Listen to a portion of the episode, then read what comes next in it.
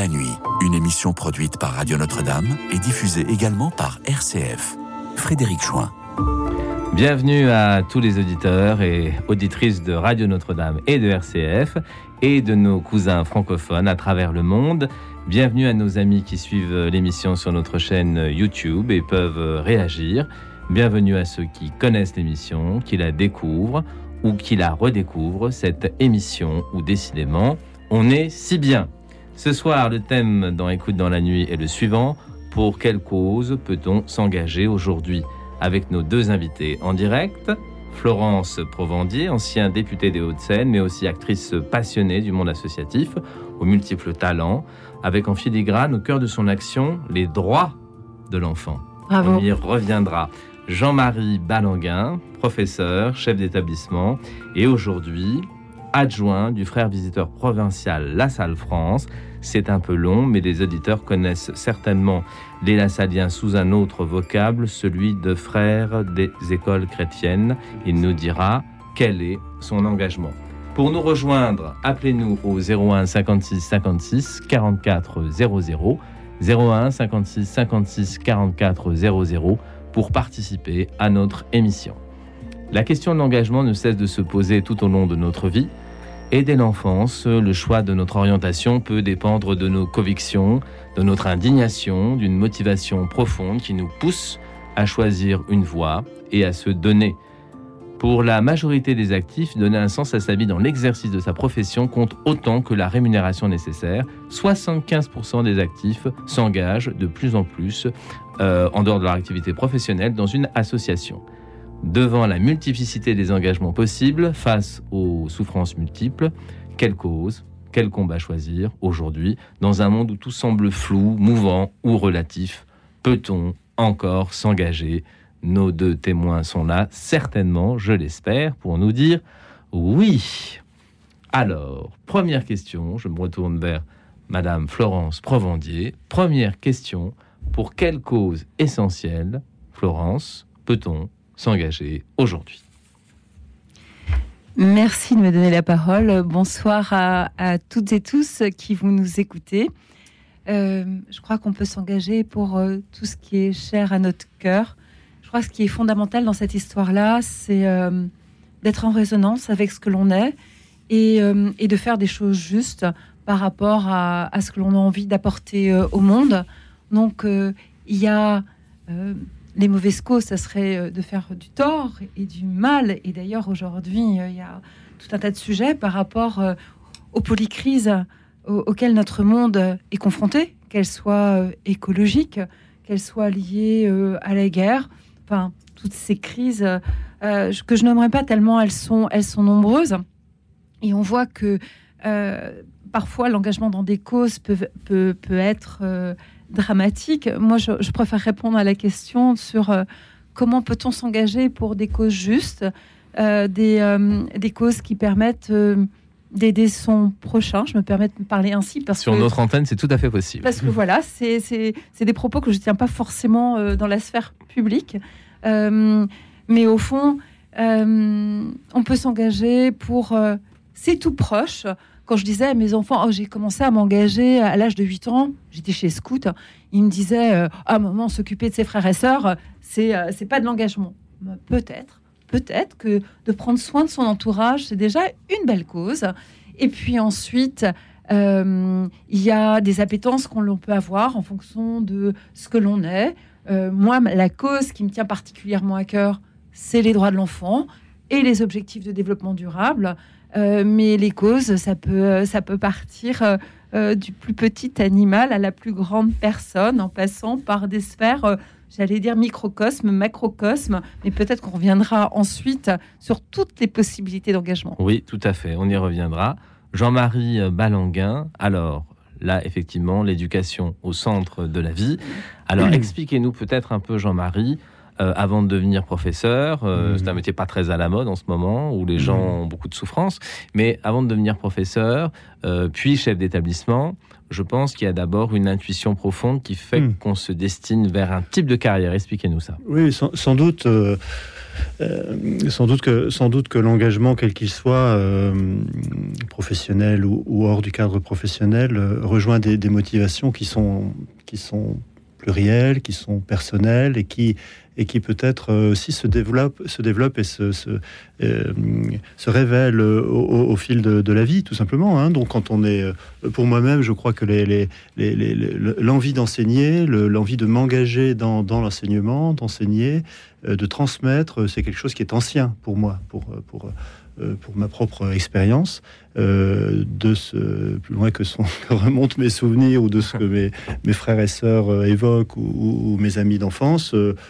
oui, je crois que l'enseignement, ça, ça correspond à quelque chose qui est qui, est- qui était en moi depuis très longtemps. Voilà. Alors d'autres, évidemment, diraient sans doute la même chose pour la médecine ou pour, Oui. euh, ou pour que- quelque autre type d'engagement. Voilà. Alors après, la question est sans doute de, de faire grandir cet engagement, enfin en tout cas de faire grandir cette motivation personnelle qui est, qui est assez peu claire sans doute au début, euh, dans une forme d'engagement justement. hein. Donc c'est- bien, bien le, sujet de ce soir. Je crois que les causes, évidemment, les causes pour s'engager dans le sens euh, euh, positif sont évidemment très nombreuses et, il s'agit d'accompagner aussi, c'est peut-être un sujet qu'on pourra aborder ce soir, il s'agit d'accompagner aussi les personnes et pour ce qui me concerne les, plus jeunes dans, euh, dans un certain discernement personnel qui les amène à trouver leur voie, c'est-à-dire euh, leur voie d'engagement. Euh, voilà aussi un mot qu'on pourra peut-être explorer parce que euh, lorsqu'on s'engage dans une voie, eh bien, euh, il y a un certain nombre de, choix à faire, de renoncements peut-être à opérer. Et ça, ça fait partie de la vie. Donc la, la, vie profonde, je crois, chacun de nous a une personnalité, a, évidemment des, des appétences, des, aussi des, des- compétences sans doute, mais qui viennent chemin faisant parce que au fond de soi, il y a comme cet appel. personnel, profond, à s'engager dans une- l'une ou l'autre voie. Merci Jean-Marie Balanguin. Nous avons Cathy au téléphone. Cathy qui nous appelle de Montauban. Alors, c'est bonsoir, c'est Frédéric, c'est ça? Oui, oui, c'est bien lui. Oui, c'est moi. Bonsoir Frédéric et bonsoir vos invités ainsi qu'aux personnes qui nous écoutent. Bonsoir. Alors, euh, l'engagement, pour moi, je dirais, alors, alors, en sachant que j'ai déjà fait du bénévolat Oui. et ça ne, euh, comment vous dire, euh, j'ai été un petit peu déçue. Ah, Et finalement, je me rends compte que le, le plus beau engagement qu'on peut euh, à son niveau, et c'est l'engagement dans la foi, oui. euh, c'est-à-dire déjà ne pas se perdre, être en harmonie avec soi-même, Oui. et euh, pour mieux euh, aider les autres, il faut mieux se connaître euh, et ne pas se perdre. Euh, J'ai euh, fait du bénévolat euh, pensant bien faire, bien faire. Quel type de bénévolat était-ce? Euh, C'était euh, au niveau des personnes dans l'isolement. Oui. Et finalement, je me rends compte que malheureusement, on n'aide pas les bonnes personnes. C'est-à-dire que quand on est dans le système, euh, les personnes sont aidées. Et malheureusement, les personnes qui ont besoin d'être aidées, elles ne se manifestent pas. Et c'est ça qui me, euh, me met un petit peu en colère. Et je veux dire, c'est c'est pas juste. Et c'est pour ça que euh, on veut tous euh, faire euh, des bonnes actions, mais les actions commencent par soi-même, dans le sens que euh, euh, c'est l'homme lui-même qui se euh, dans les situations pas tellement cool, c'est l'homme lui-même qui les crée Oui. et les impose à l'autre. Euh, donc finalement, euh, quand on parle de bienveillance, c'est Oui. c'est pas normal.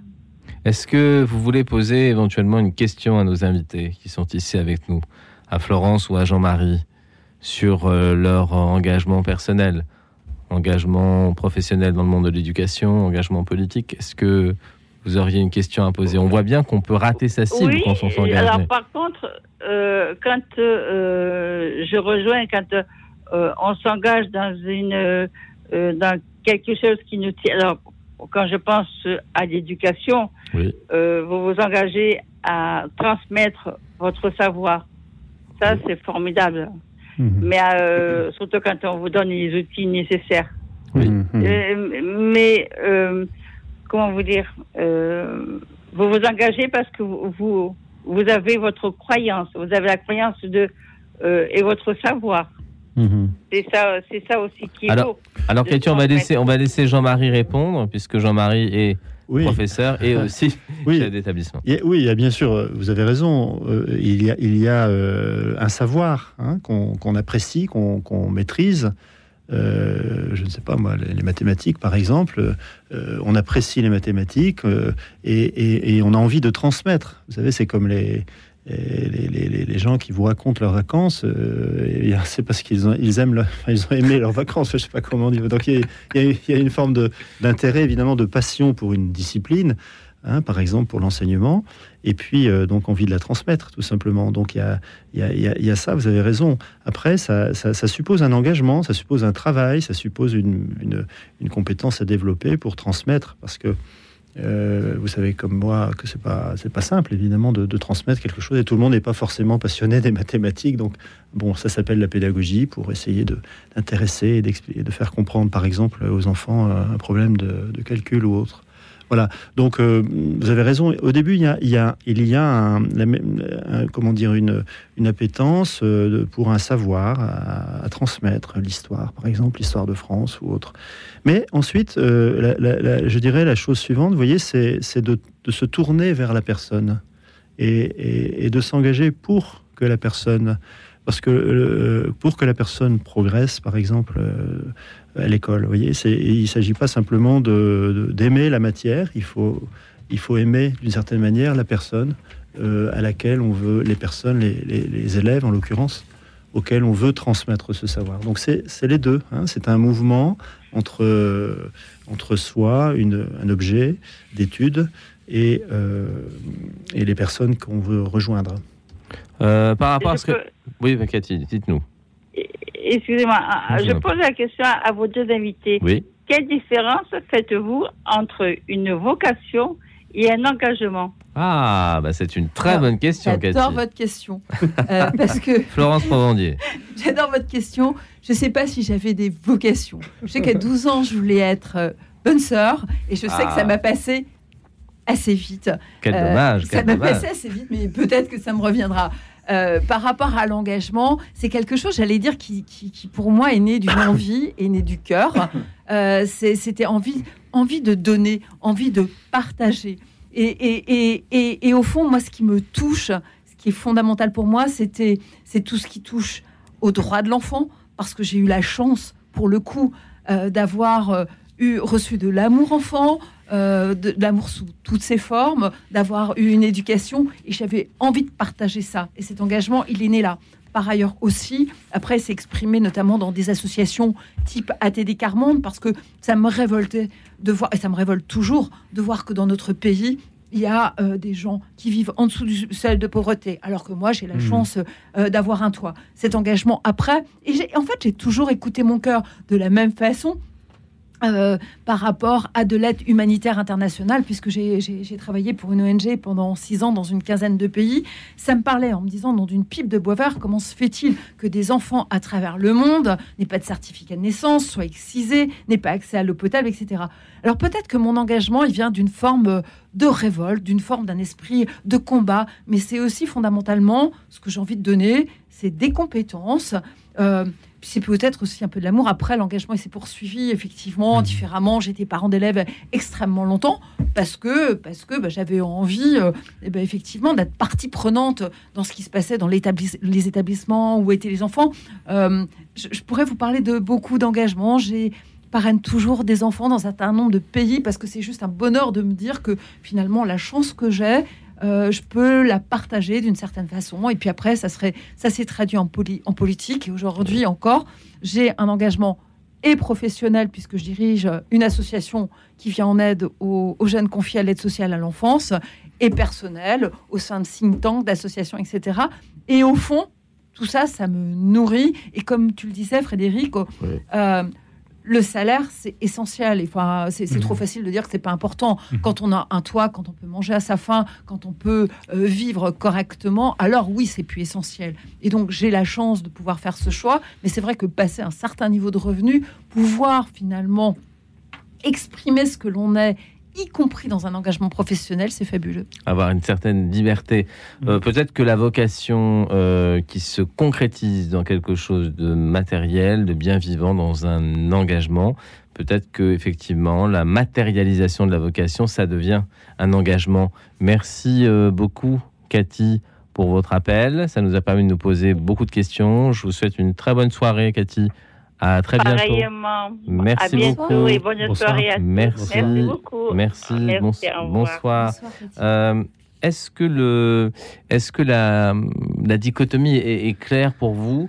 Est-ce que souvent on vous a demandé de vous engager et puis vous avez accepté de vous engager? Par exemple, on vous demande une responsabilité de chef d'établissement ou on Mm. vous appelle pour devenir député. Est-ce que ça vient un peu de l'extérieur et vous dites oui Ou alors est-ce que c'est quelque chose que vous, que vous gardez en vous, que vous avez maturisé longtemps? Jean-Marie Mais, je dirais, euh, encore une fois, ce, sont des chemins qui. Enfin, la, vie est un chemin et on avance, euh, on franchit des étapes, euh, on saisit des opportunités, euh, on exprime des, choix et, on est aussi appelé. Et sans doute que l'engagement, euh, en tout cas pour, euh, euh, pour moi, on parlait de, de vocation tout à l'heure, c'est ça, la vocation, c'est l'appel. Hein, euh, vocare en latin, l'appel. Bon, euh, je crois un- dans, dans nos, dans nos vies, euh, si, enfin voilà, c'est la même, c'est la même idée. C'est-à-dire, votre question de départ, c'était euh, s'engager pour une cause, des causes. Pour quelle cause peut-on s'engager? C'est une bonne question. c'est une très bonne question. Merci beaucoup. Mais en fait, on s'engage pour une cause, mais on s'engage avec des personnes, ou voire pour des personnes. Les enfants, par exemple, euh, ou, d'autres causes, ou euh, les, concitoyens, si c'est dans le champ politique, etc. Donc on s'engage avec. On s'engage. Donc il y a- une relation humaine qui s'établit dans l'engagement. Sinon, sinon c'est pas un engagement, c'est un choix. C'est-à-dire, euh, c'est un, c'est un, c'est un- je choisis, je- j'agis de telle et telle manière, je construis ma vie. Mais qui dit engagement, selon moi, euh, suppose euh, interaction simplement avec, avec des personnes. Et donc, euh, notamment la question, la question de l'appel.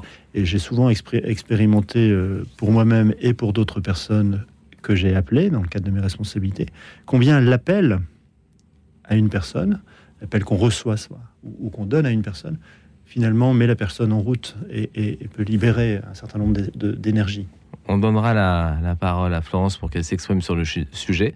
On arrive à notre première pause musicale, plage musicale. France Gall résiste. C'est une euh, définition en chanson et en musique. On pense bien à elle ce soir de ce qu'est un engagement.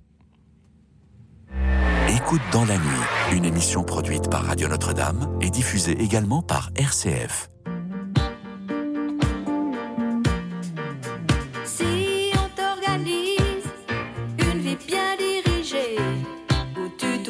Si on te fait danser sur une musique sans âme, comme un amour qu'on quitte. Si tu réalises que la vie n'est pas là, que le matin tu te lèves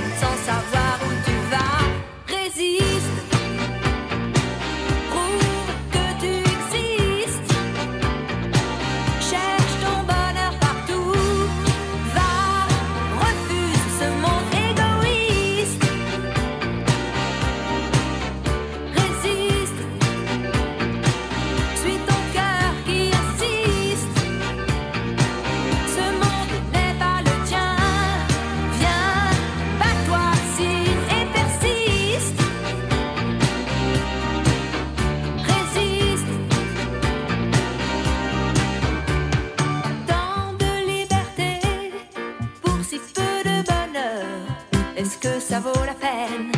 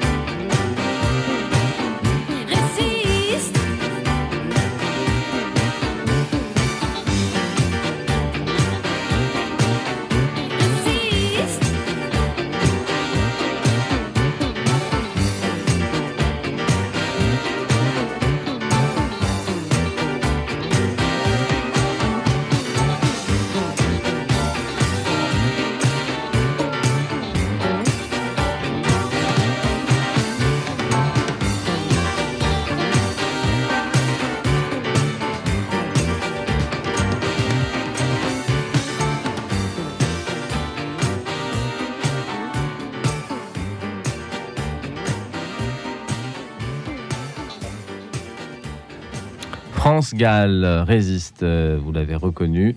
Euh, un thème euh, composé, une chanson composée par son mari, Michel Berger, qui était un de nos grands compositeurs. Voilà. Nous avons Pierre à l'antenne. Bonjour. Bonjour, Pierre. Frédéric et Bonjour. bonjour à vos invités. Bonjour, bonsoir. Voilà. euh, Oui, je suivi bonsoir. le, le sujet que vous proposez ce soir Oui. et je suis très affecté par le Par. Ce qui se passe aujourd'hui euh, en Israël et en Ah, Palestine oui, bien sûr. Oui. Et ça me bouleverse Oui. et j'ai tourné cette histoire 100 fois dans ma tête en me disant mais où est la clé le déclencheur qui aurait pu qui a pu faire à la source que ça, ça, ça pourrisse au fil des ans et que ça éclate? Oui. Et selon moi, c'est un problème de dignité humaine. Alors, expliquez-nous ça. Vous pensez que c'est Selon un... moi, Oui. lorsque vous fixez un cadre à une personne, ou Oui. que vous êtes dans une négociation pour fixer deux cadres, même qu'il y a un plus fort ou un plus faible, et, et il faut que le cadre il soit viable dans le respect de la dignité de l'autre. Oui. Même s'il est plus faible que vous, vous devez respecter sa dignité. Et lorsque vous, vous le mettez dans une situation où il sent qu'il va euh, euh, évoluer et que sa dignité est, est touchée dans son cœur profond, ça va pas le faire. Ça va aigrir la personne. Et, et, et, ce côté-là, ça, ça va, la- ça va le, le mettre dans une situation euh, qui va, ça va pas aller. Et donc, ça va créer quelque part, ça va créer des, euh, le conflit qui, qui, qui, qui a, qui a généré ça. Alors, pour vous, la, Moi, la je le vois, cause... par exemple, Oui. lorsque vous mettez des gens en prison, oui. en prison, lorsque vous leur donnez un cadre, ils savent qu'ils doivent aller en prison, ils savent qu'ils doivent, être, à- qu'ils doivent aller entre quatre murs pour euh, exécuter une peine. Oui. Mais à un endroit, vous, vous quand même, vous essayez de leur rendre leur dignité, un minimum de dignité, c'est-à-dire Oui. avec des droits. Oui. Ils ne se sentent pas pris, pris comme des bêtes. Oui. Et moi, c'est pour ça que je suis très attaché au respect initial de la dignité humaine. Et là, c'est pas une question de d'intelligence, c'est pas une question de religion, c'est pas une question de parti politique. Oui, tout Et à je- fait. Pour moi, la clé de l'être humain, pour qu'il puisse euh, s'épanouir et grandir, même un plus fort envers un plus faible, il faut que le plus fort laisse au plus faible toute sa dignité. Est-ce que, Pierre, vous avez une question à poser à nos invités? Sous l'angle de la dignité humaine, justement, qui pour vous est la matrice du respect et donc de la paix entre les, entre les êtres. Est-ce que vous avez Euh, une question Peut-être leur réaction par rapport à ça. Leur réaction. Merci, Pierre. Bonne soirée. Nous allons leur demander... Merci pour les petites Mer- minutes que vous m'avez accordées. Mais je vous en prie, je vous en prie. Alors, la dignité, socle et base du, du respect et de la paix. Oui, oui, mais Pierre a raison et merci pour votre indignation, Pierre, et votre, euh, votre, euh, la force de vos, de vos propos. Euh, ce qui me vient à l'esprit en vous entendant, euh, ce, ce n'est pas, euh, pas tant le, le, le- le conflit actuel, enfin la guerre actuelle qui, qui, qui nous déchire, hein, enfin qui déchire nos, nos- nos cœurs en tout cas. Mm. hein. Euh, mais vous voyez, instinctivement, je, pense, euh, quand vous dites le, respect, l'apprentissage du respect, je pense à ce travail éducatif hein, euh, très important, justement, dès, le, dès le plus jeune âge, et dès la- évidemment en premier lieu dans la famille, Et ensuite à l'école. Euh, ce, ce- ce- cet important travail, euh, ce travail essentiel d'apprendre euh, à vivre ensemble, quoi, tout simplement à se respecter, à s'accueillir, à, à construire ensemble. C'est un apprentissage. C'est un apprentissage, voilà. Donc ça, c'est voilà, voilà la- ma réaction au propos de Pierre. Je veux pas. Mhm. euh, je, je pense à, à nos écoles, euh, la salle qui sont euh, en Palestine ou, en Israël. Je pense aux écoles qui sont à- au Liban également et, Mm. et dans d'autres pays de, de la région. Mais et avec lesquels nous sommes en contact. Mais voilà, je voudrais simplement réagir de cette manière-là. L'école, ça, c'est c'est- de ce point de vue-là un terrain essentiel pour la, la paix. Florence Moi, je voulais vous remercier pour votre indignation. Elle me touche. Euh, aussi, aussi les propos que vous avez sur euh, l'égalité et l'altérité qu'il devrait y avoir entre tous les hommes et toutes les femmes en- entre eux. Euh, vous avez parlé euh, d'une guerre terrible qui nous bouleverse en ce moment. Euh, moi, il y en a une autre qui m'a bouleversée. Enfin, c'est pas une guerre, mais euh, il y a plus de 100 000 personnes qui ont dû fuir le Haut-Karabakh, Oui. euh, poussées par l'Azerbaïdjan, voilà, qui a récupéré leurs terres dans des conditions épouvantables. Et là, on va pas parler de religion, mais il y a aussi des enjeux religieux Oui, bien sûr. important. hein. Oui, Vous bien parliez du Liban. Euh, Là, en l'occurrence, euh, euh, voilà, on a une, une, une population plutôt chrétienne. Oui. Je pense aussi à l'Ukraine. Et puis, on peut penser aussi à, à ce qui se passe euh, au Yémen, en Érythrée, Oui. les Ouïghours, etc., etc. Et on se rend compte effectivement que de tout temps, malheureusement, moi, j'ai pas vécu au temps des cavernes, mais de tout temps, euh, l'homme, malheureusement, l'homme avec un grand H ou un petit H, euh, est un prédateur pour l'homme et pire qu'un loup. Enfin, je- je pense que les animaux, parfois entre eux, ont des règles. Vous, disiez, vous parliez du milieu carcéral et de fait, même s'il y aurait beaucoup à dire euh, sur euh, les conditions de détention euh, des personnes qui sont euh, en prison, euh, néanmoins, les bêtes entre elles se comportent de façon plus humaine que parfois l'humain vis-à-vis Hmm. euh, vis-à-vis de l'humain.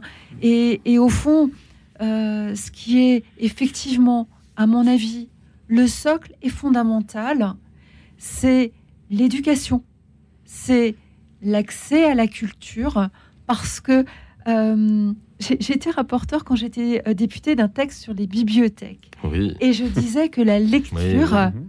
est une arme d'instruction massive. Oui. Et, et au fond, il n'y a pas de solution miracle. Je pense que on est tous actrices et acteurs euh, de ce que l'on fait de ce monde, mais il y a véritablement quelque chose euh, qui, euh, qui est extrêmement pertinent pour permettre aux hommes et aux femmes d'avoir un discernement qui leur permette d'apprécier aussi euh, euh, leur situation. C'est véritablement l'éducation. Et, et j'oserais aussi parler, euh, parler d'amour. On parle de la crise écologique, on Oui. parle de sécheresse, euh, mais il faudrait peut-être aussi qu'on apprenne à, à À parler, continuer oui. à alimenter nos cœurs Ah, pour oui. qu'ils irradient d'amour. à parler un peu d'amour. Appelez-nous au 01 56 56 44 00. 01 56 56 44 00 pour nous rejoindre. Le thème de l'émission aujourd'hui, dans Écoute dans la nuit, pour quelle cause peut-on s'engager? Mathieu au téléphone qui nous appelle de Rennes, Oui. la Bretagne. Mathieu. Alors moi, je milite pour la réindustrialisation de la France, parce qu'en fait, Alors. on est passé de 22% de de- d'industrie au début du siècle à moins de 10% actuellement. Oui, oui, oui, on l'a vu. On l'a vu euh, sous nos yeux, cette déconfiture de l'industrie française. Alors, comment vous militez, vous, pour euh, travailler dans le sens de la réindustrialisation? Alors, je, pub, je, je, je publie des vidéos sur Growbox hein, en copier-coller. Oui. Donc, euh, mais en fait, euh, avant, j'écrivais, mais euh, comme j'étais censuré, j'écris plus, quoi. Censuré par qui? Ma... Par la finance. Par la finance, d'accord. Donc vous vous ne sentiez pas libre dans vos écrits parce que vous avez l'impression que ça ne plaisait pas à tout le monde, c'est ça? Ah non, j'étais entièrement libre dans mes écrits, mais Ah. ça plaisait pas à tout le monde. D'accord. Donc vous gêniez un peu. Et concrètement, donc par vos écrits et par euh, la communication que vous faites sur le sujet de la réindustrialisation, vous, vous pensez que beaucoup de gens vous suivent, euh, pensent la même chose que vous, vous accompagnent, euh, témoignent d'un intérêt pour votre travail? Alors, je suis dans une boîte noire, en fait. On peut pas, on peut pas m'appeler. Ah bon, d'accord. Mais vous pouvez communiquer vos écrits quand même. J'espère. Oui. Oui, bah, c'est déjà une, une bonne chose. Euh, Jean-Marie, la réindustrialisation de la France, c'est une question que je ne me suis pas posée, à vrai dire, depuis longtemps. Je sais que effectivement, la France a tout intérêt à se réindustrialiser. Est-ce que on pourrait élargir un peu Est-ce que le le- l'engagement dans une cause sociale, voire politique au sens large, peut être euh, peut satisfaire, peut combler une vie? En tout cas, c'est un, eng- un engagement très noble. Enfin, Oui, euh, effectivement, un engagement politique je ne suis pas du tout spécialiste des questions de, de- de politique, de réindustrialisation Florence, d'un pays, de, la France, mais euh, euh, en tout cas, bravo pour votre engagement. Euh, euh, la, la question, la question est, est- est- est- la question politique est, est noble d'une manière générale. hein. c'est c'est le bien commun, c'est c'est- c'est la vie, euh, la vie en société, c'est c'est- c'est- c'est la prospérité, c'est c'est- c'est le, bien des personnes, euh, la paix, etc. Donc, euh, bien sûr, toutes ces causes sont nobles et euh, euh, ce- cette- euh, celle que vous défendez, euh, monsieur, euh, sans doute aussi. Voilà Alors, euh, Oui. je milite aussi pour les centrales de quatrième génération qui permettraient de résoudre le problème du réchauffement climatique. Voilà, alors voilà, Voilà. voilà une autre cause qui mobilise beaucoup, euh, enfin, en tout cas par exemple euh, les jeunes, euh, mais, mais pas, pas, pas que les jeunes, hein. beaucoup Nous sommes de tous jeunes. En tout cas, c'est peut-être euh, des sujets effectivement de, de société qui sont aujourd'hui très mobilisateurs. Ça, on pourra peut-être en parler aussi, Oui. mais pour lesquels vraiment on sent qu'il y a euh, Une milite adhésion. aussi pour qu'on fasse la vérité hein. en Ukraine. Ah non, Oui. il y a- il y, a aussi des engagements qui dérangent parce que. Ah, tout- Florence. Pardon, je prends, qui Oui, prend la oui, oui, non, mais parole sans raison, y être invité. raison, oui, oui, allez, mais ouais, il y, a- y effectivement des engagements qui dérangent. Euh, parfois être euh, militant, lanceur d'alerte. Alors en plus, si on n'est pas dans son temps, et si et encore, nous, on est dans un pays démocratique où on ne meurt pas pour ses idées. Tout à fait. Euh, parce que euh, on, on le voit là aussi, partout à travers le monde, euh, que parfois défendre des idées qui, nous, ici en Occident, peuvent nous sembler complètement justifiées, euh, peuvent faire craindre pour, euh, pour votre vie. Néanmoins, je reviens sur effectivement vous disiez euh, que euh, vous aviez été, euh, vous aviez été censuré. Bah, de fait, hein, il y a, y a euh, un pouvoir de la finance. D'ailleurs, on pourrait se demander si c'est pas elle qui dirige le monde, mais la question, la Sans question- être complotiste. la question est ouverte et de fait, c'est une forme de pouvoir euh, objectif et, et on se rend compte même sur les enjeux de, de réchauffement climatique, moi qui me touche beaucoup, le premier euh, ministère du développement durable, de l'écologie, c'était 1971, appelé euh, ministère de l'impossible. Ce qu'aujourd'hui, ce qu'on décrit à corps et à cri, enfin, je veux dire, ça fait 50 ans qu'on sait. Oui. Sauf que par rapport euh, aux intérêts financiers des uns et des autres, enfin, le mur était super loin, donc on étouffe un certain nombre de choses, voire ça fait pas partie euh, de, de ce à quoi s'intéresse l'opinion publique, parce que quelque part, est-ce qu'il y a 50 ans, on était prêt euh, à agir pour tenir compte d'eux Bon, je pars loin, mais je vais, vous inquiétez Oui, pas, oui, je vais, oui, je vais, euh, euh, je vais- la boucle. Mathieu, vous êtes toujours là. Ça va, Mathieu, vous Ouais. suivez? Mais Nous, on a mais- du mal, hein, mais, mais c'est bien. ouais. euh. non, mais donc tout ça pour dire, bah, oui, euh, être engagé, ça peut déplaire, ça peut être clivant, que parfois c'est compliqué aussi de garder le cap parce qu'il peut y avoir des pressions euh, Mhm. sans, sans- sans que sa vie soit mise en danger, mais euh, il peut y avoir euh, des menaces, etc. Et puis, et puis on, peut, on peut avoir raison, et puis ne pas être entendu, et puis être entendu 50 ans plus tard. Euh, mais c'est, euh, je pense que derrière le mot engagement, il y a peut-être un autre mot qu'on pourrait mettre, c'est conviction. Mhm. Le courage. D'accord, ça fait. Ça va, ça Courage, d'accord. ça va Ça Mathieu fait deux soirées de plus. Alors oui, le- les centrales de quatrième génération permettent aussi de résoudre le problème du refroidissement climatique, parce qu'il y a aussi un refroidissement climatique. Mhm. Ah. Et donc Oui. on va vers une période glaciaire, donc euh, ça permet aussi de Possible. créer des immeubles champs. En tout cas, merci Mathieu de, de votre intervention. Ça nous a permis de, de nous poser des questions sur euh, l'engagement politique et puis au-delà de ça, sur euh, le fait qu'on puisse avoir raison, mais peut-être pas en même temps que tout le monde. Je pense à Mandela qui a quand même passé une vingtaine d'années de sa vie en prison avant de devenir président de la République euh, d'Afrique du Sud. Merci beaucoup Mathieu, merci beaucoup. Euh, il y a d'autres types d'engagements qui peuvent être euh, politiques également. Vous parliez, Florence Provandier, de pressions qui peuvent être plus ou moins directes. Est-ce que en France, quand on appartient à la classe politique, on sent parfois sur soi des pressions pas très agréables de groupes différents, variés Est-ce que ça existe ou est-ce que c'est fantasmagorique? Je vois le sourire dans votre question. Alors, on m'a- dit que. Enfin, vous m'avez dit qu'il fallait dire la vérité, Oui, toute la vérité. Toujours. Mais je ne jure pas parce que c'est très laid. Non, il faut pas jurer. Faut pas jurer. Faut C'est très, jurer. très laid. Non, jurer. Euh, bon, euh, tout le monde est conscient, je l'évoquais juste précédemment, qu'effectivement, il y a des lobbies, il y a des rapports de force qui font que, indépendamment des idées que l'on peut avoir, les marges de manœuvre, elles sont parfois... euh, Ce que j'ai appris en étant député, c'est qu'être député, c'est parlementer. Alors on peut penser avoir raison à 100%, néanmoins, les choses, elles sont pas blanches, elles sont pas noires, elles s'envisagent de façon systémique. Et ce qui peut être valable à un endroit peut avoir des répercussions et des conséquences importantes à un autre endroit ou sous d'autres types de personnes? Donc c'est extrêmement intéressant euh, de, de s'interroger à chaque fois quand on a des convictions, de d'avoir une approche en tenant compte de l'autre, des autres et de l'impact que ça peut avoir à court et, et moyen terme. Est-ce qu'on est-ce qu'on oui. s'auto-censure un peu? Est-ce que ça peut arriver de s'auto-censurer, pas par rapport à des pressions, mais par respect de l'autre, parce qu'on doute un peu, parce que on n'est Euh, pas très sûr. Je dis par, par- par- parlementaire, c'est parlementer. Mhm. Donc, pour moi, euh, être politique aussi, c'est avoir une vision, c'est avoir des convictions, mais c'est aussi être capable, si je suis euh, toute seule à croire et être dans mon bon droit, ça n'a strictement aucun, Aucun intérêt. intérêt. L'intérêt aussi, c'est de faire société.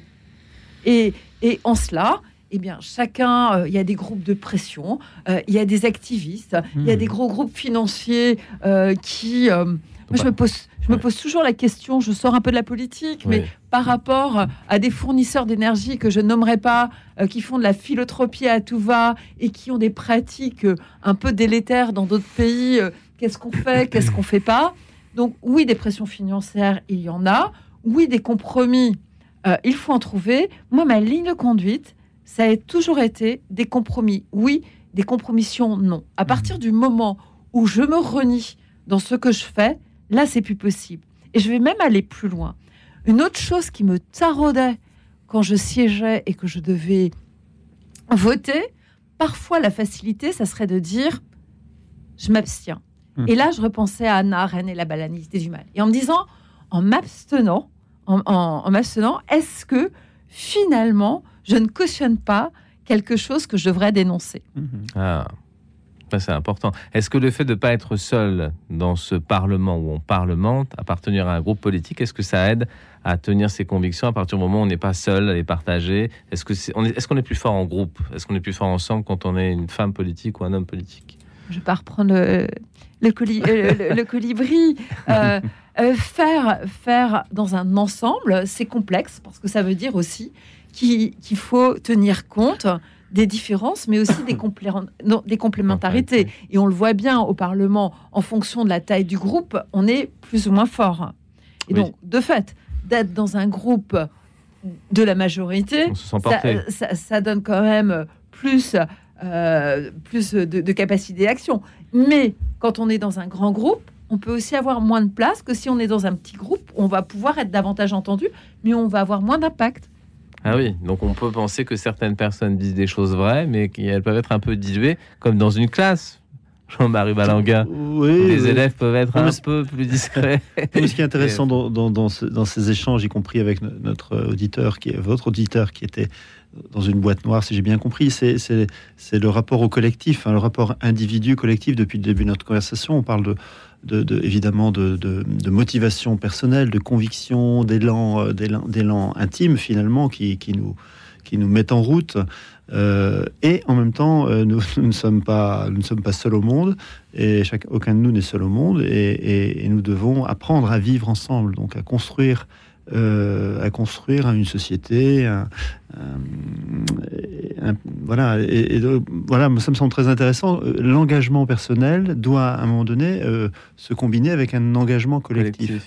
hein, et, et bon, quand ça ne fonctionne pas, on, on en voit les résultats dramatiques euh, comme en ce moment au Proche-Orient. Donc euh, voilà, il y a quelque chose de, de très, pr- de, de très difficile, mais finalement de très beau aussi, euh, de faire advenir, euh, euh, comment dire, de, permettre à des convictions, et c'est toute la, beauté de nos, de nos démocraties hein, aussi, de, pouvoir laisser la possibilité à chacun d'exprimer ses convictions, de faire ses choix d'engagement, mais, enfin, et pas mais, sans opposition, en construisant un, bien commun et un, Et, et une société juste est donc en paix.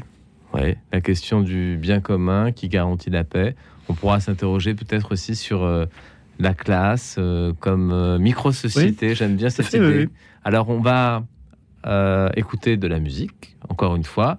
Une période un peu troublée, puisque c'était un autre type d'engagement. La France était occupée, comme vous savez, par l'Allemagne nazie, et certaines personnes se sont levées pour résister. On a écrit des chansons à cette époque. Le chant des partisans en est une. C'est une version qui n'est pas très connue, qui est chantée par un chanteur immensément connu. Et nous verrons si nos invités arrivent à le retrouver après cette audition. Ce travail sera noté, bien sûr, et les copies seront relevées juste après cette écoute. Euh, voilà, le chant du partisan. Écoute dans la nuit, une émission produite par Radio Notre-Dame et diffusée également par RCF.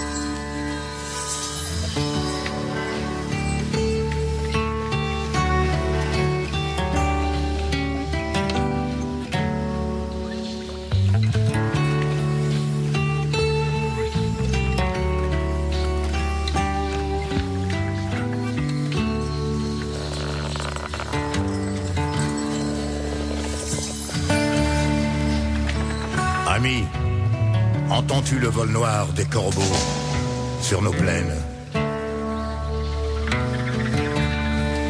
Ami, entends-tu les cris sourds du pays qu'on enchaîne?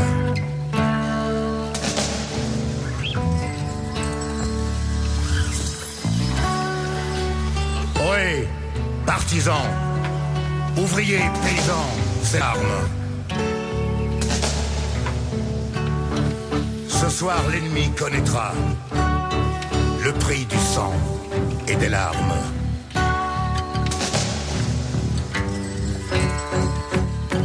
Montez de la mine, descendez des collines, camarades. Sortez de la paille, les fusils, la mitraille, les grenades.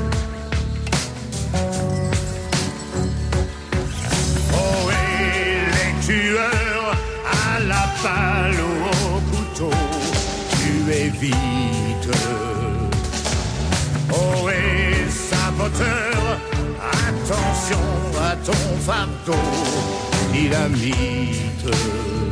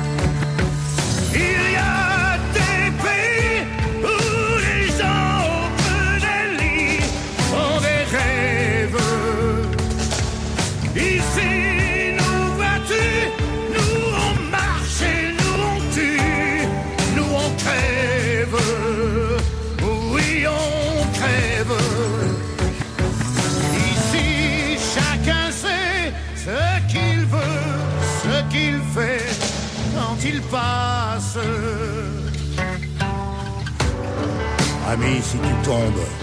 Ami, si tu tombes. Un ami sort de l'ombre. Un ami sort de l'ombre. À ta À place. ta place.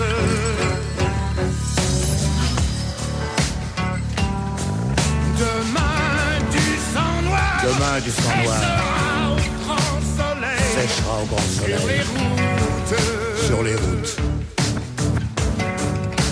chantez, compagnons. Chantez. Dans la nuit, Dans la liberté. nuit, la liberté. Elle nous écoute. Nous écoute. Chantez. Allez, chantez. Chantez, compagnons.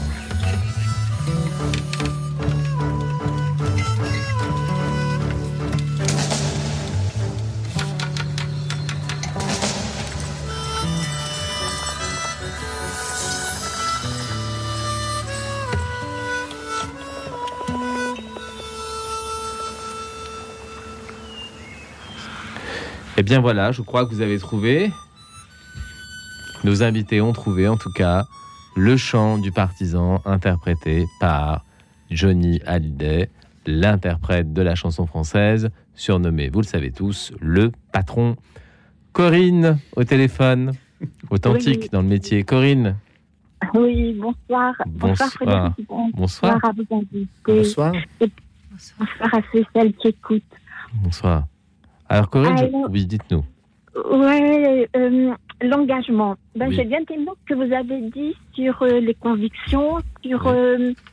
euh, faire société. Et puis, mais alors, ce qui est difficile, c'est de faire avec. Pas, pas de faire pour, mais de faire avec. Oui. Moi, j'ai fait partie de beaucoup d'associations. Mhm. Je vais pas les énumérer, mais bon, peut-être d'une asso- de, de, de- de ma- pour une, une poétesse qui habite Douai, Marceline Desbordes de Valmort. Ah oui, j'adore. Ah oui, très, très belle, très grande poétesse, pas très connue, mais extraordinaire. oui. Donc on a essayé de, de la faire connaître et puis maintenant euh, euh, la à la bibliothèque de Douai qui s'appelle maintenant bibliothèque Marceline, Oui. eh ben il y a, il y a vraiment une, une étude avec des personnes euh, fort euh, comment dire qui mm, ben qui étudient autour de Marceline. Voilà. D'accord. Et j'ai fait partie euh, de d'une association qui s'appelle Les Enfants d'abord sur l'école à la maison. Ah, expliquez-nous ça. L'école à la maison Ah, Alors, qu'est-ce oui. que c'est l'école à la maison? Eh ben, en fait, euh, moi j'ai eu une petite formation de- de- d'enseignante d'un site, hein. Oui. Euh, mais Très beau métier. Très beau métier. Mais j'ai pas été titularisée pour X, X raisons. Oui. Et, et quand j'ai quand j'étais maman, euh, je savais que euh, ben, qu'on pouvait faire l'école à la maison. Donc euh, et avec mon petit bagage d'instit, j'ai pu accompagner Tatiana sur sur ça.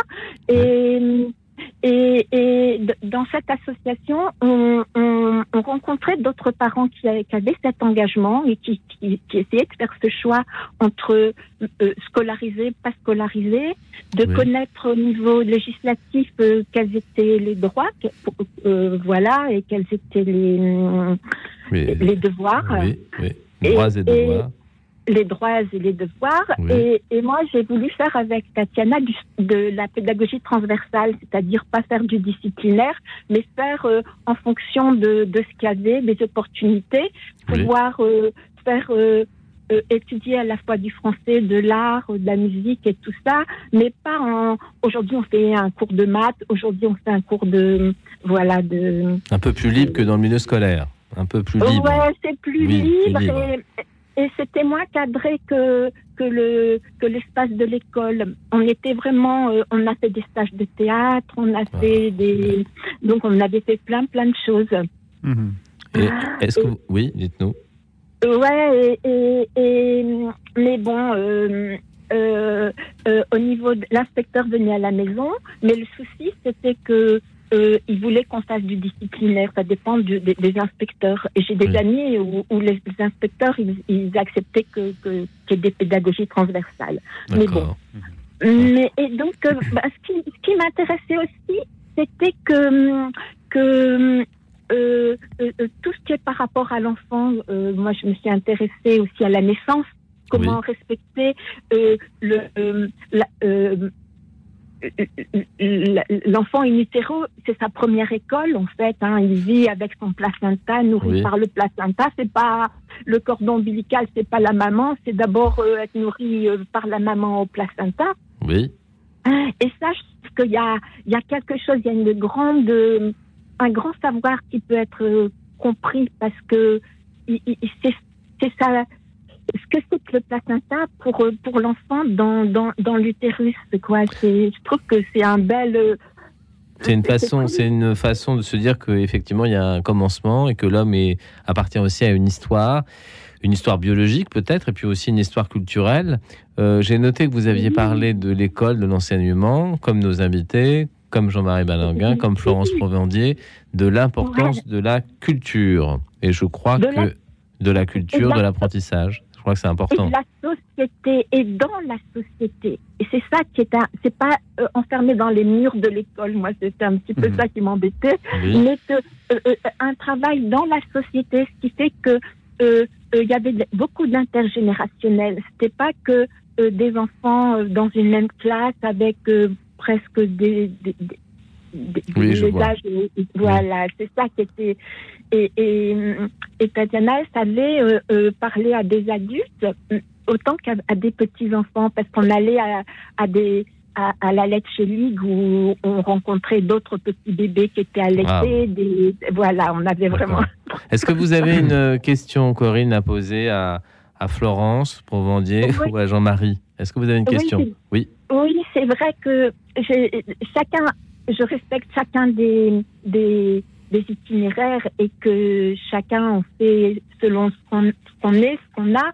Oui. Et, et, et, Et donc, votre question Et ma question. Eh oui, je l'attends. J'attends. Et vous n'en avez pas. Et voilà. Et voilà. Mais voilà, c'est compliqué parce que mais, Bon. mais qu'est-ce que c'est qu'une société quand on est quand on est dans je veux dire que le Christ euh, euh, le catholique ça veut dire universel. Oui. Donc faire société c'est pas que la France, c'est comment toucher l'universel. Voilà. Bon. Et voilà Alors, bah, ça, question. c'est une vraie question. Un engagement au profit de l'universel. Merci. Oui. Merci, Merci. Corinne. Euh, Merci beaucoup de votre appel. Alors, qui veut se lancer dans cette question très simple? Comment servir l'universel? Florence Alors, ça me fait penser à une réflexion que j'avais. Euh, je, me, suis- je, me suis, je me suis dit, après la députation, je partirai faire le tour du monde. Ah oui. Et je me suis posé la question de quel monde Mhm. Est-ce que je ferai le tour du monde au niveau de l'équateur Est-ce que je le ferai du nord au sud Est-ce que je ferai le tour de mon monde à l'extérieur Est-ce que ça serait un, un travail euh, d'introspection et par rapport à, à cette notion, euh, euh, bon, je pars peut-être un peu loin là, hein, mais c'est pas grave, vous me rattraperez par les ailes oui, oui, euh, s'il le faut. Euh, non, par rapport à cette notion d'universel, moi je crois beaucoup au, au micro et au macro. Et, et qu'au fond, euh, finalement, un atome peut être aussi quelque chose d'universel qui, qui contribue au grand tout Oui. et que au fond, euh, par rapport à la question euh, qui est posée sur notre contribution à l'universel, je pense qu'à chaque tout petit niveau, du plus petit d'entre les nôtres, on peut tout à fait y contribuer à notre mesure. L'universel peut être aussi euh, sur euh, le pas de la porte devant son voisin. C'est- ou- exactement ça que j'ai voulu dire. Jean-Marie. Oui, oui, oui, oui, bien Je sûr, synthétisais un peu, Là, Jean-Marie. là, là, on part dans des discussions, euh, très- ça, nous emmenait très tard dans la nuit, peut-être. mais enfin, oui, en, tout est cas, là le- pour ça. oui, l'universel, c'est d'abord la différence. Moi, je dirais peut-être ça. Et, et, et donc, éduquer à l'universel, c'est d'abord euh, éduquer à la différence, euh, qui peut être effectivement celle qui est sur le pas de ma porte euh, ou, ou dans le ou dans la pièce d'à côté. Euh, voilà, donc après, je pense que c'est, un, chemin et, effectivement, les apprentissages euh, permettent aussi cette ouverture à l'universel, cette, cette découverte de l'autre dans le voisin immédiat ou lointain. Euh, mais tous les apprentissages, que ce soit les apprentissages, enfin, je veux dire, toutes les disciplines, hein, que ce soit l'étude historique, que ce soit l'étude de, de la littérature, que ce soit, enfin voilà, donc il y a mille et un chemins. C'est- le travail fabuleux de- des enseignants qui ont à conduire des apprentissages. Enfin, l'universel, c'est aussi, euh, quand on est enseignant, c'est euh, l'étendue immense des savoirs euh, que, que l'on a à transmettre. Alors certes, pas tout, euh, mais, mais en tout cas à, à- à aborder.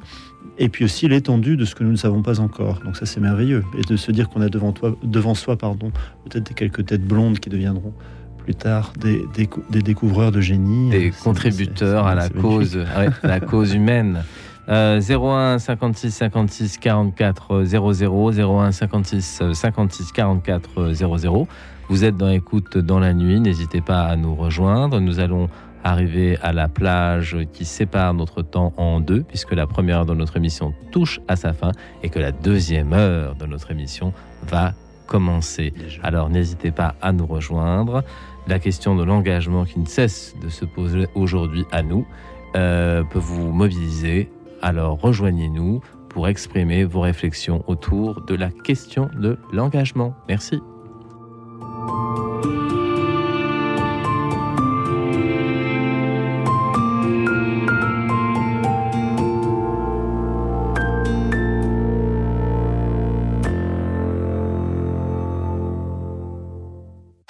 Radio Notre-Dame, les auditeurs ont la parole. J'écoute assez régulièrement le chapelet. Prier le chapelet, ça peut être un peu fastidieux.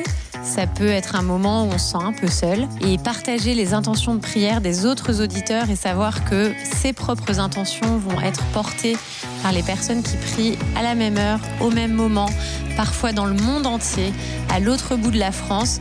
Ça crée une communion des saints. C'est très réjouissant, c'est très porteur. Partager ce temps de prière avec l'Église universelle, c'est quelque chose qui me réjouit le cœur. Pour soutenir Radio Notre-Dame, envoyez vos dons au 6 boulevard Edgar Quinet, Paris 14e ou rendez-vous sur www.radionotre-dame.com. Merci.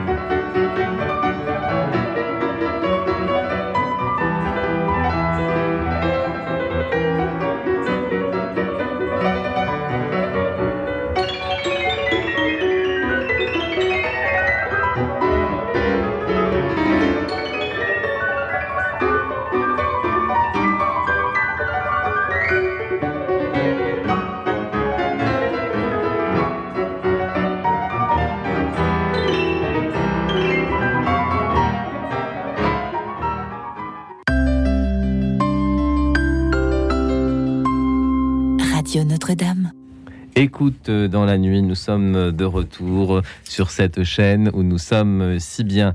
Ce soir, la question de l'engagement. Comment puis-je m'engager aujourd'hui et pour quelle cause avec euh, nos invités? Florence Provandier, ancienne députée, passionnée et avec toute sa conviction dans les associations différentes, dans le monde professionnel, mais aussi dans le monde associatif, avec en filigrane, on le disait au début de cette émission, la cause des droits de l'enfant, très important, au cœur de son activité. Et puis Jean-Marie Balanguin, professeur, euh, chef d'établissement et aujourd'hui euh, directeur adjoint des Lassaliens de France, on peut dire ça, pour euh, résumer ce poste qui, pour la première fois, je crois, de l'histoire, est occupé par un laïc. Alors n'hésitez pas à nous appeler 01 56 56 44 00 et je crois que nous avons Bernard au téléphone. Euh, oui, bonjour monsieur, bonjour à vos Bonjour. invités. Vous pouvez m'appeler Frédéric. Voilà. hein, voilà. D'accord, euh, bonjour Frédéric. Bonjour. bonjour à vos invités, Bonsoir. euh, fraternellement. Bonsoir, monsieur. fraternellement. Alors moi voilà, bon, euh, je suis chrétien, Oui. bien sûr. Je dis bien sûr parce que c'est un fait, tout simplement. Et euh, mon combat, moi, c'est la prière. Oui. Euh, la prière contre les injustices, bien sûr, euh, contre la cruauté du monde. Oui. Euh, par exemple, bon, cette guerre qui se déroule entre euh, Israël et le Hamas. hein. Oui. Euh, vous parliez tout à l'heure aussi du, du, du Nagorno-Karabakh. Euh, on peut parler de l'Érythrée, qui, qui est un Oui. pays extrêmement fermé. Dont on parle moins, c'est vrai. Oui. Voilà, nous ne savons pas très bien ce qui s'y passe réellement. Euh, on ne parle pas aussi, par exemple, euh, du Congo-Kinshasa, Hmm. c'est-à-dire de la République démocratique du Congo. Et pourtant, il se passe des choses épouvantables. hein. On parle assez peu du Yémen aussi. Euh, on, on peut parler du Yémen, on peut parler de l'Iran, on peut parler de l'Afghanistan. Oui, de la Chine. On peut parler du Qatar et de l'Arabie Saoudite. hein. Euh, on, on peut parler aussi euh, également euh, du peuple ouïghour. Oui. Oui, et on sûr. peut parler aussi du peuple birman et du peuple, notamment du Rohingya.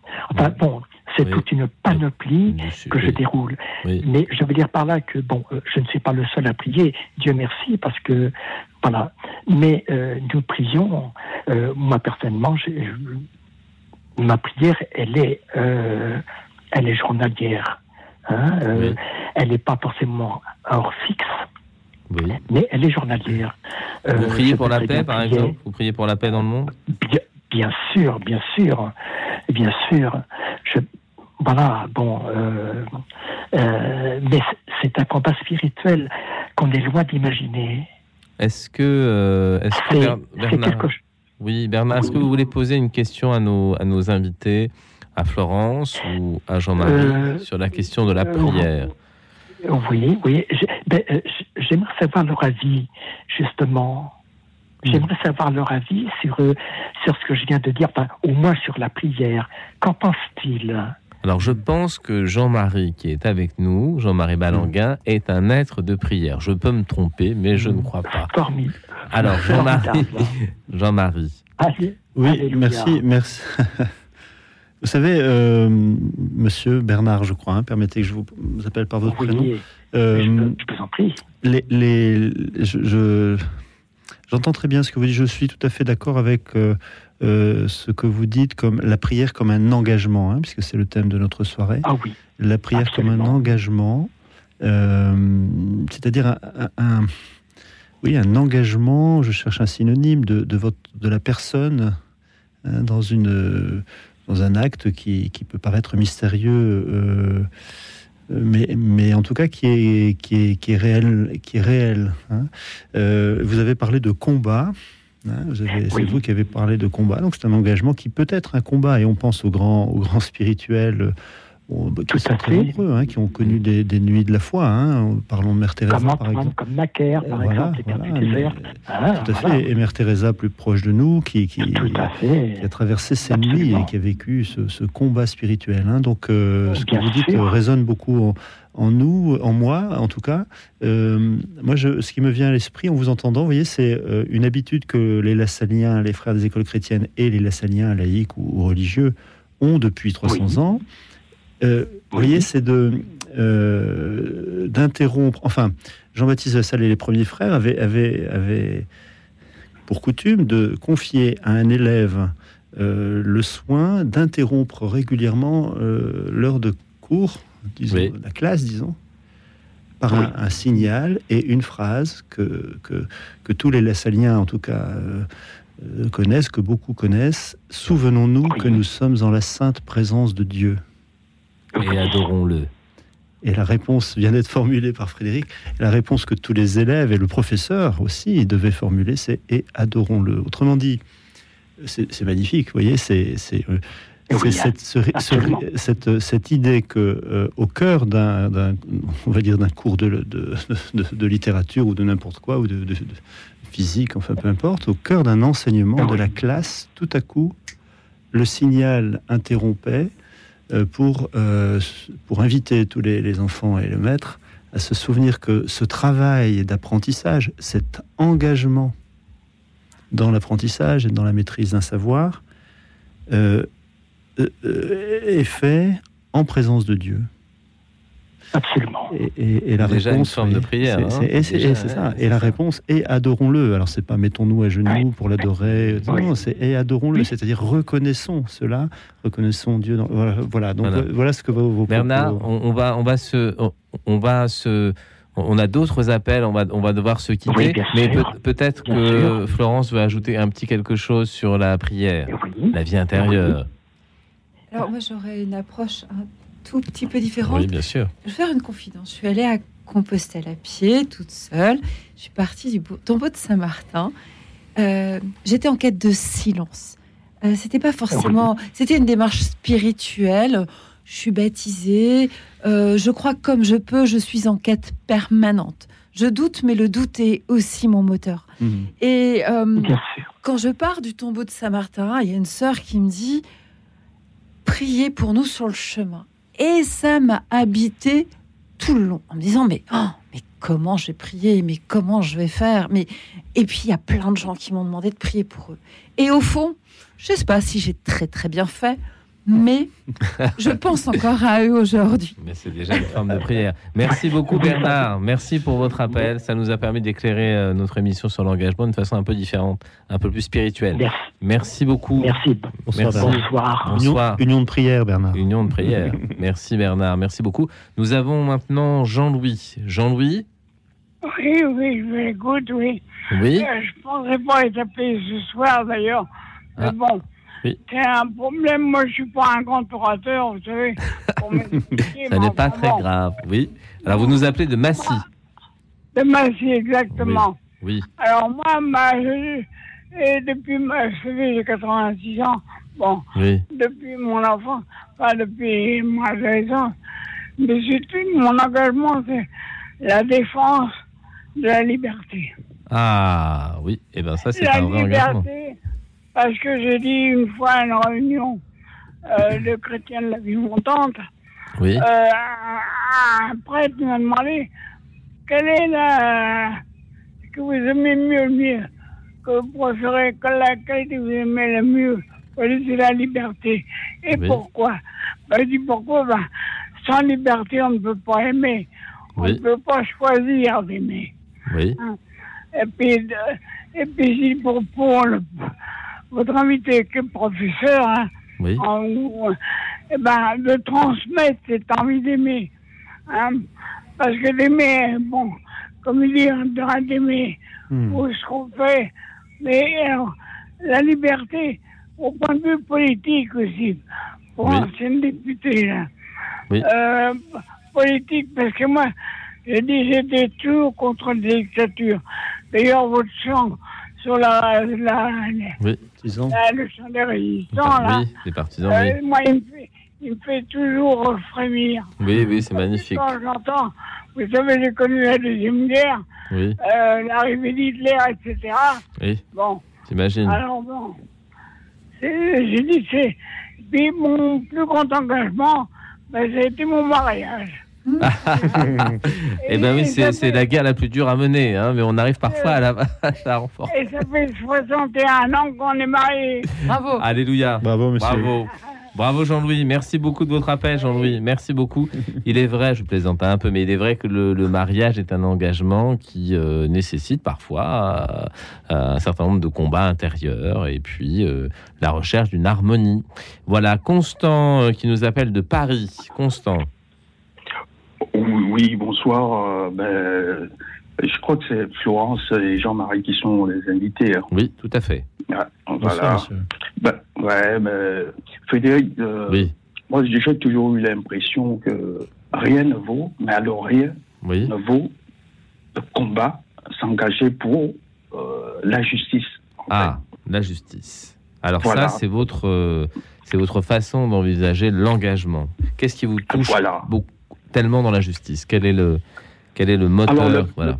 Voilà, le moteur, le moteur pour moi, c'est euh, de dire que c'est- l'incontournable pour moi, la justice. Sans justice, moi j'ai l'impression qu'on pourra tourner en rond, on va tourner en rond, en rond, mais alors sans jamais y parvenir à quoi que ce soit. Parce que je prends juste un, un exemple, un petit truc concret. Oui. Quelqu'un qui a un diplôme, par exemple, Oui. Et euh, qui, euh, je ne sais pas, qui lui a dit qu'il devait toucher plus d'argent qu'un balayeur de rue ou un ramasseur de poubelle. Oui.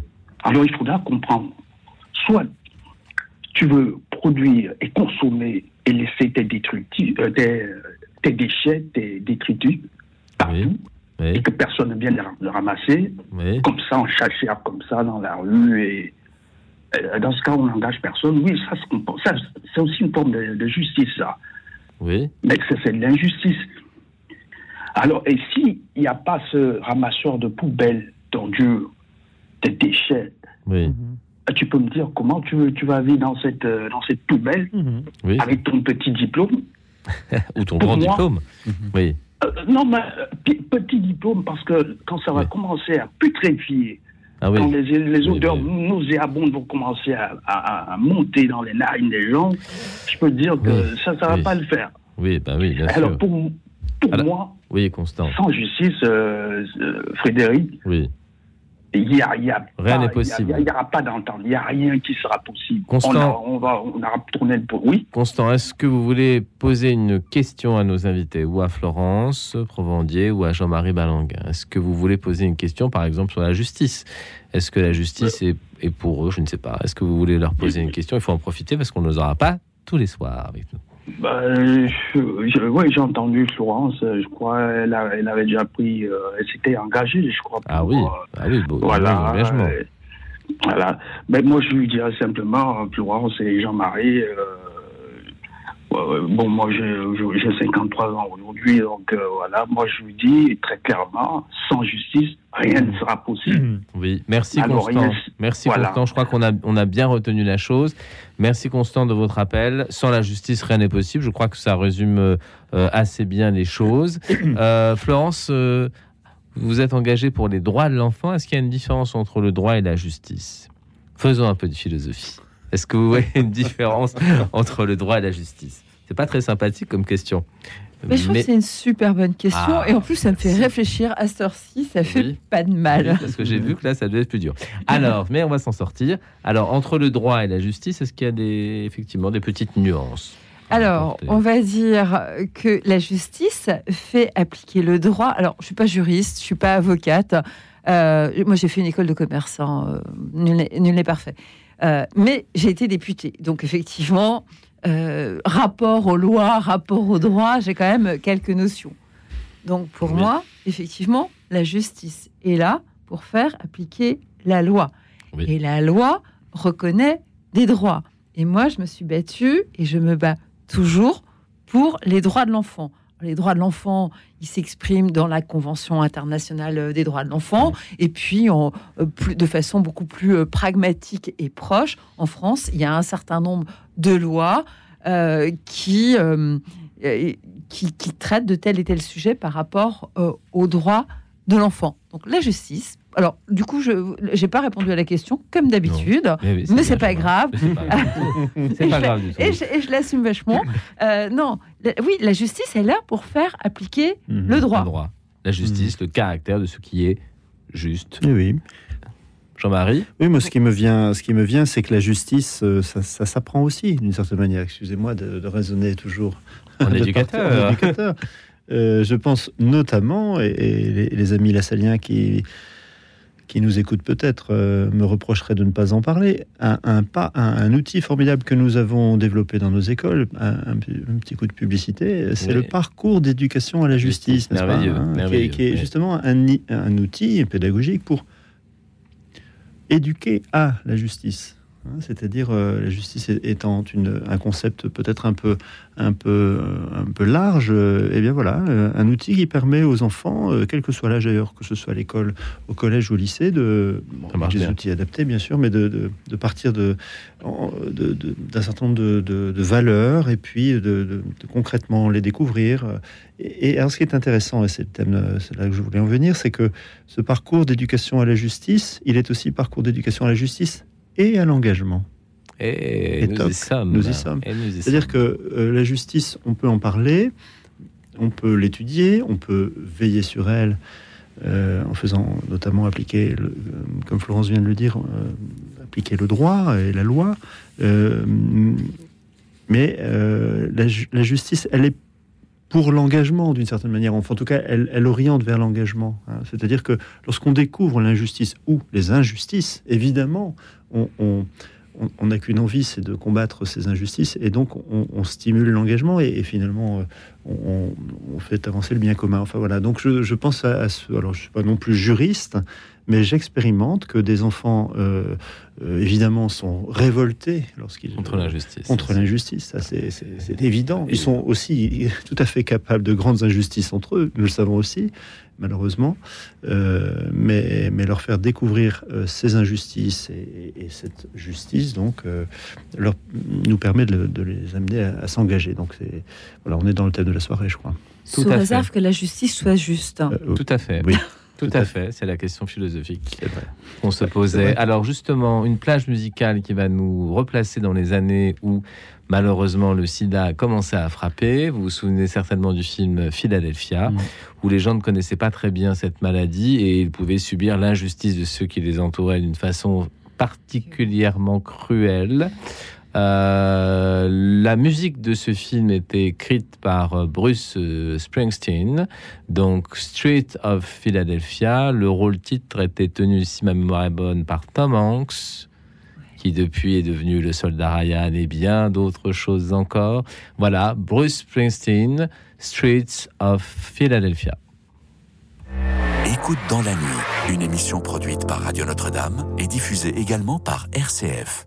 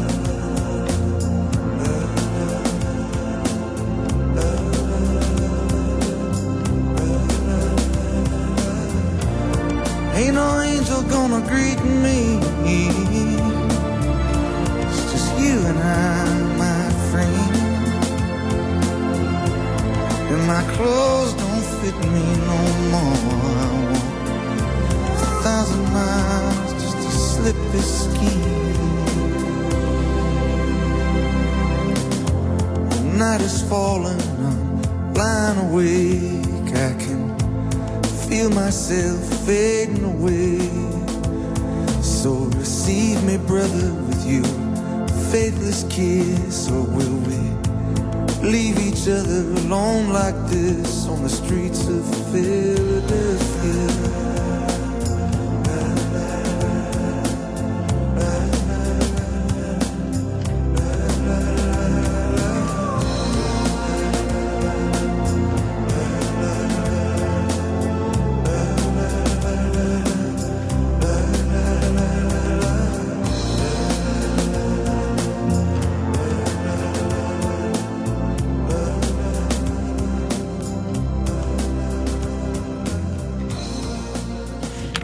Bien, nous avons euh, Jean-Michel euh, au téléphone.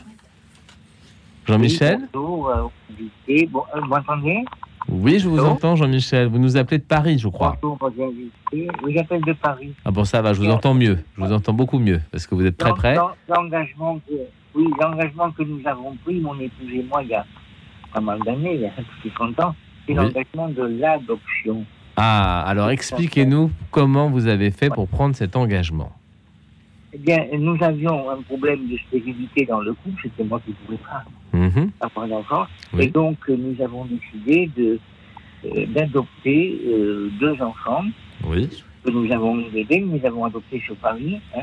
Alors, la procédure pour adopter, maintenant, je ne sais pas, je sais que c'est allégé, mais c'est une procédure qui est assez, assez longue. Oui, difficile. Assez, oui. euh, difficile, oui, difficile. Mais bon, c'est arrivé quand même. Hein. Oui. Euh, nous, ça a, mis très, ça a mis très peu de temps, finalement. Ah bah, Et donc, euh, nous avons adopté euh, deux enfants, deux, deux bébés. ils sont plus bébés, maintenant. hein. oui. Ils ont tous des 30 ans, mais bon. Et donc, cet engagement, c'est un engagement qui est pour toute la vie et tous les jours, à chaque instant. hein. Voilà. Oui. C'est- pas un engagement, on fait une, on, on- on va une fois dans une réunion, une manifestation, tout ça. Non, non, c'est toute la vie. Mais c'est un engagement qui est très difficile en même temps parce que ce sont des enfants qui arrivent, même s'ils sont bébés, avec d'énormes problèmes liés à leur abandon. Oui. On ne peut pas s'imaginer ces problèmes. Et, et en même temps, c'est une joie euh, immense.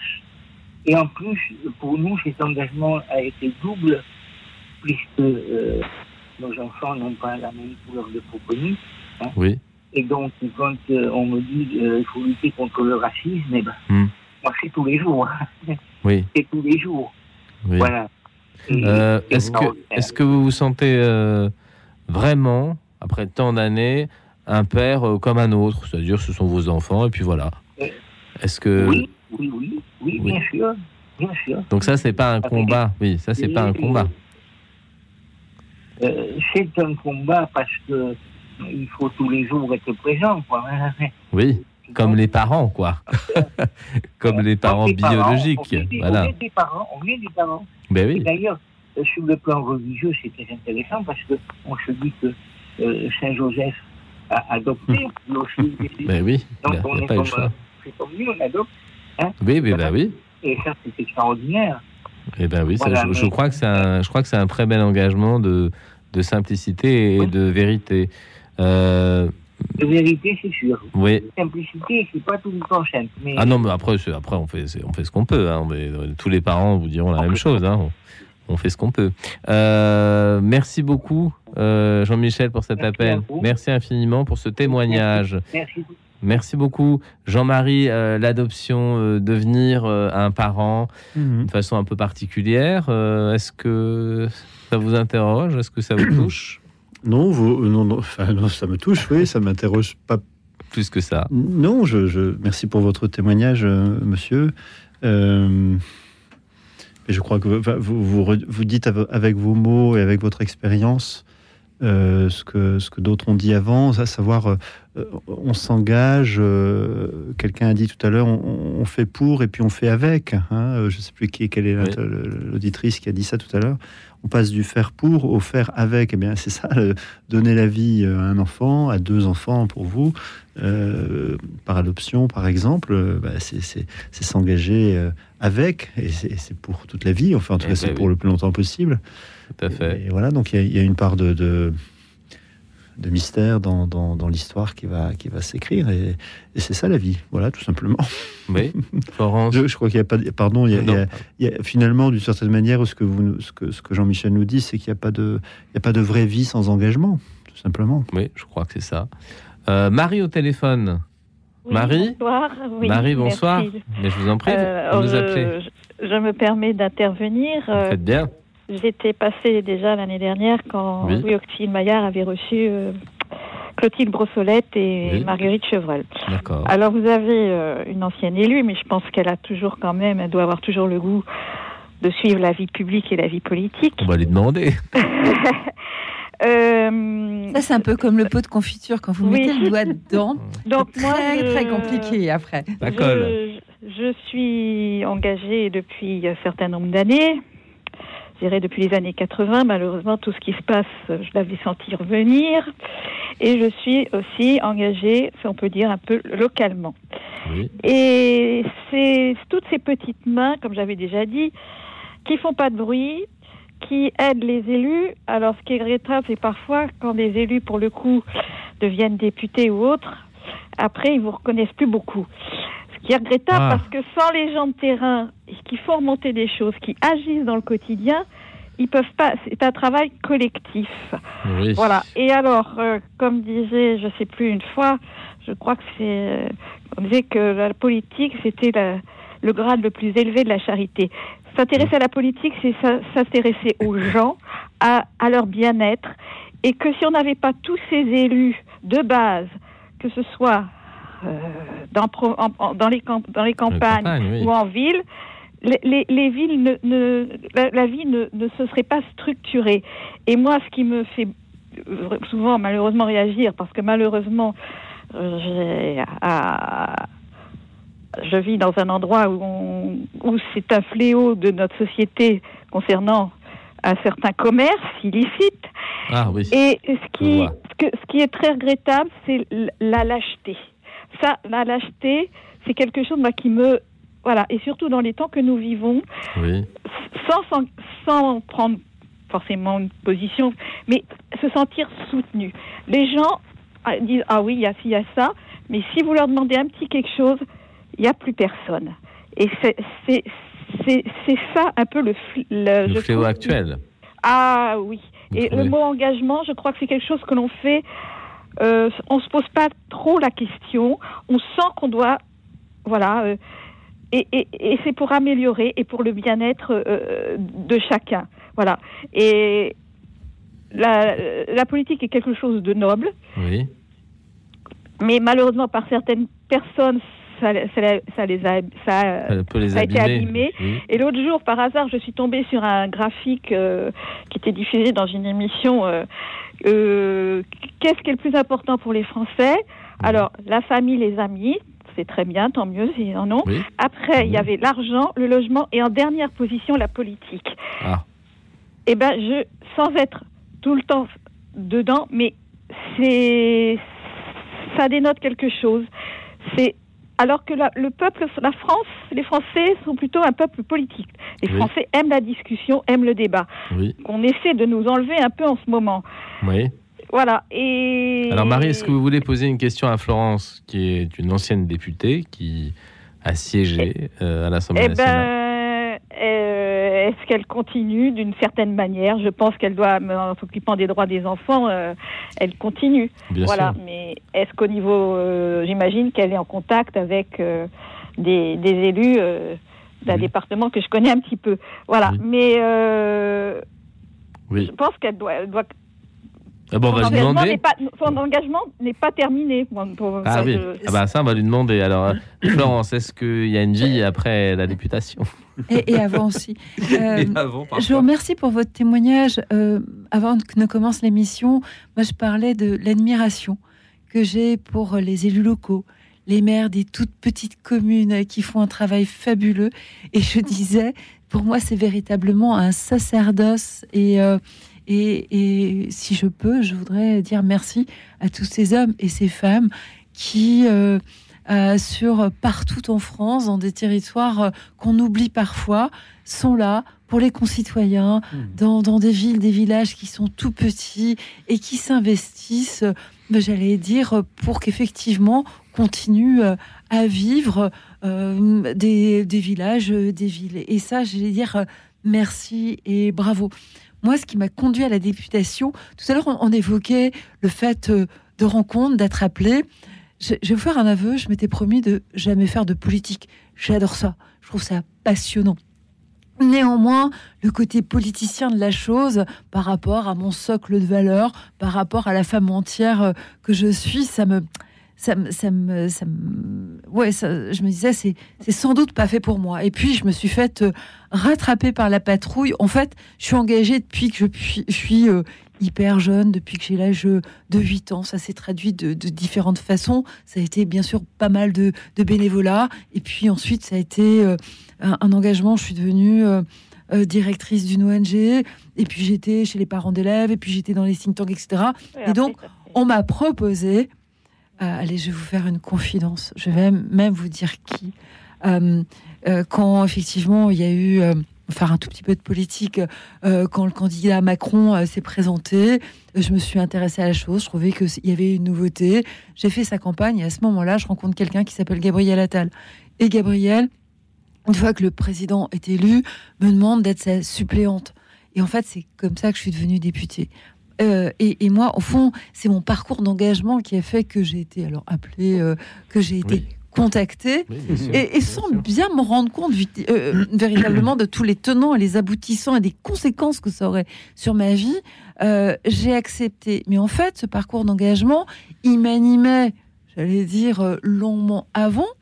J'ai fait ce mandat et pour moi, ce qui était fondamental, c'est un, de porter les sujets, mais deux, aussi de faire le lien avec tous les gens et tous les concitoyens de ma circonscription euh, par rapport à des problématiques locales. Et c'est sans doute là, dans, dans, dans, dans, ce travail que je faisais aussi grâce à ma petite équipe et que et, et là aussi je voudrais saluer les gens qui travaillent et avec et pour les élus parce que sans eux euh, on ne serait absolument rien. Et c'est avec ma petite équipe, effectivement, qu'on a fait du lien sur le territoire, qu'on a travaillé euh, pour tout un tas de gens qui me contactaient pour me demander beaucoup de choses. Je ne vais pas rentrer euh, dans le détail.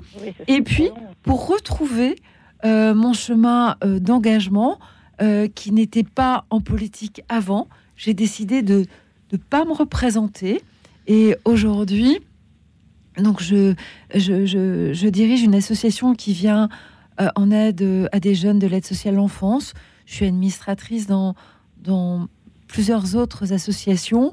Euh, et donc, je continue ce parcours d'engagement en dehors de la politique, mais avec à mon arc des flèches complémentaires, parce que comme j'ai été à l'intérieur, j'ai aussi une meilleure compréhension de comment Mhm. fonctionne le politique, et c'est hyper utile à mon engagement. Sûr. Voilà. Marie, merci. ouvre des portes. Oui, bah oui, ça ouvre des portes, ça peut enfermer aussi. Mais Mais- moi, je suis, je, je- je suis- je- une dernière chose. Oui. Euh, c'est très dur de, quand on est chrétien, de dire parfois qu'on s'intéresse à la politique parce que c'est considéré comme quelque chose de pas très propre. Alors c'est sûr que même moi, à mon petit niveau, je prends des Oui. coups, je suis parfois isolée, Oui. mais euh, à force de pas s'intéresser ou de pas s'engager, bah, il y a des choses qui sont pas très bonnes Hmm. et eux et, et des personnes qui agissent et du coup les gens disent ah bah oui si j'avais su bah oui Oui, oui, oui, voilà tout à fait. Mais c'est un vrai engagement. L'engagement politique est un vrai engagement, quel que soit le, le niveau de son engagement. euh, je crois qu'à un moment donné, il faut participer, euh, comme vous le dites, euh, à la vie de la cité à laquelle on, on appartient. Euh, merci beaucoup, Marie, Merci. de votre appel. Merci beaucoup, Merci. merci, Bonne infiniment. soirée. Bonne soirée. Euh, Florence, euh, est-ce qu'on peut continuer de faire de la politique autrement dans une association euh, qui se bat pour l'enfance, pour les mineurs isolés, pour la cause du handicap, pour contre les certaines maladies. Est-ce que c'est pas finalement faire de la politique que de lutter pour l'enfance à différents degrés, sans être J'allais dire, encarté? j'allais dire que tous nos actes sont politiques, Ah bon? Y compris notre façon de consommer. Alors dites-nous ça un peu. Moi, j'ai fait le choix de ne pas avoir carte bancaire. Oui. Sérieusement. Parce que, au fond, c'est aussi une, une, façon de, une façon de vivre. Mais pour revenir au, euh, au, au mo- au mode de consommation, en fonction de ce que l'on va acheter, Oui. euh, on va aussi euh, indiquer le fait qu'on on, on est prêt à soutenir euh, de l'hyperproduction dans des territoires où des enfants euh, sont exploités, par exemple. Par exemple. Euh, toutes les, les décisions que l'on peut prendre, effectivement, et je vais revenir à l'engagement, ont des conséquences politiques.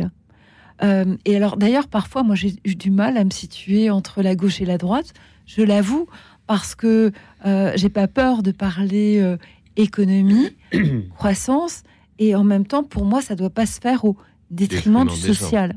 Au détriment du social. Et c'est en cela que, pour avoir travaillé quand même aussi euh, assez longtemps en entreprise, très vite, je me suis emparée des sujets RSE, parce que pour moi, c'était fondamental d'être sur des triptyques où, certes, l'entreprise doit être profitable, mais elle ne doit pas l'être au détriment RSE, redites pour nos Ah, auditeurs.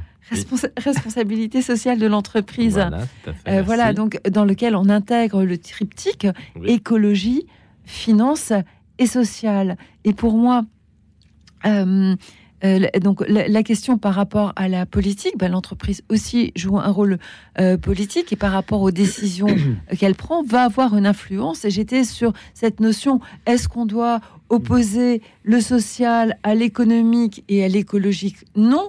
Et au fond, euh, que l'on soit euh, en entreprise, que l'on soit dans une association, que l'on soit enseignant, nos actes ont des répercussions politiques. Est-ce faire de la politique? Non. Mais toute action, pour moi, a des conséquences politiques. Quand on est professeur, euh, Jean-Marie Balanguin, est-ce que la façon dont on enseigne est politique?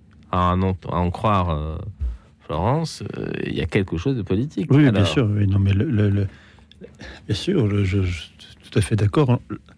L'enseignement, euh, l'enseignement est, est un acte éminemment politique puisqu'il participe euh, essentiellement à la construction de la société, donc euh, enfin de, de- du vivre ensemble et de la société et par l'élévation des, des personnes. Donc c'était éminemment politique, c'est un sujet éminemment politique. Je rappelle que Jean-Baptiste de la Salle, à, ce- à son, à ses commencements, donc euh, ce c'était pas Emmanuel Macron, c'était Louis XIV, mais c'est C'était quand même pas tout à fait la même chose. Il n'était pas élu. Louis Euh, non, XIV, non, non, non. mais je veux dire, c'est pas, pas du tout avec le, le- le roi de France qu'il a eu des problèmes, mais c'est avec euh, les gens de la ville et les parents qui ne voyaient pas l'intérêt du tout euh, de, de, de, de scolariser les enfants euh, pauvres, euh, et des artisans et des pauvres. Donc, euh, évidemment, c'était un acte politique. Il ne l'a pas annoncé comme ça, il ne l'a pas, mais enfin, il l'a vécu comme ça. Et quand, les, les- les- les- quand on a détruit les premières écoles, eh bien, c'était bien une réaction à quelque chose qui était euh, provoquant, enfin, en tout cas, euh, pro- euh, qui, qui a été Inhabituel. perçu comme tel dans, dans la société de l'époque. Donc, euh, bon, de tout temps, et on le voit bien, euh, malheureusement, dans, dans- dans- dans quelques pays, euh, enfin, dans, dans un certain nombre de pays aujourd'hui, où une des premières choses que les, que- que les dictatures font, c'est c'est évidemment de supprimer l'éducation, par exemple, pour les jeunes filles en Afghanistan, etc. Enfin, Oui, oui, oui, donc, oui. euh, euh, évidemment, c'est, on, est, on est dans un acte éminemment politique, oui. Bien sûr, bien sûr. Après, bien sûr, d'autres questions euh, se posent sur à l'enseignant euh, lui-même, comment faire cet acte euh, politique dans le respect des consciences, de, des lois de la République, dans la laïcité. Le Voilà, de dans le laïcité. principe de- Ouais. voilà, c'est ça. Donc, c'est un sujet très, très complexe et, et, et finalement très exposé, très dangereux. hein. On l'a vu dramatiquement encore il y a quelques semaines. Donc, voilà, je, je, je, je- je suis tout à fait d'accord. Tous, nos, tous nos actes sont, ont une portée politique ou peuvent l'avoir. Euh, et euh, en tout cas, pour le métier d'enseignant, c'est votre question. euh, oui, Oui. tout à fait. Oui, c'est une belle responsabilité. hein. il faut En tant, en que bâtisseur de la Oui, société oui. civile. Oui, c'est ça. Et de.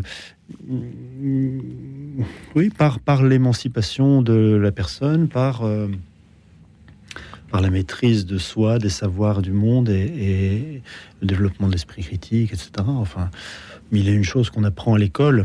Oui, oui, oui. Mille et, une, mille et une choses qu'on apprend à l'école sur soi et sur le monde. Euh, L'école, c'est aussi un, alors un lieu d'apprentissage, Mhm. un lieu de vie, un lieu de joie. Euh, est-ce que l'engagement, est-ce que Mhm. vos engagements personnels vous procurent de la joie?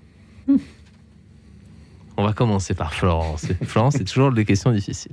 Alors, est-ce que, est-ce que Moi, j'aime pas me faire souffrir. Bah oui. ah bah voilà, J'aime pas Bah faire voilà. souffrir, Ah oui, donc je vois pas pourquoi je m'engagerais dans des trucs euh, qui me fassent souffrir. Alors, Ah oui, ah bah parfois, voilà. Parfois ça peut être douloureux parce qu'effectivement, quand on s'engage, en général, il y a d'autres personnes, on n'est pas forcément d'accord sur tout. Euh, parfois, il peut y avoir des coups bas, y compris dans des associations. C'est encore pire qu'à l'Assemblée parce qu'il y a des rapports de pouvoir, de, de chef à plume, etc., etc. Euh, donc, mais a priori, a priori, quand euh, voilà, quand je vais vers, quand j'ai envie de donner et que je m'engage, c'est un acte de joie.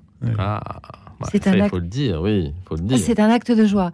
Ce qui ne veut pas dire que c'est pas compliqué. Ce qui ne veut pas dire qu'il n'y ait pas de remise en question. Euh, et puis, il y a aussi cette difficulté. C'est un acte de joie, mais que j'ai envie d'inscrire dans la durée. Donc, parfois, il peut y avoir des moments aussi de déception, Hmm. de doute. Et, et je pense qu'il faut jamais perdre l'objectif.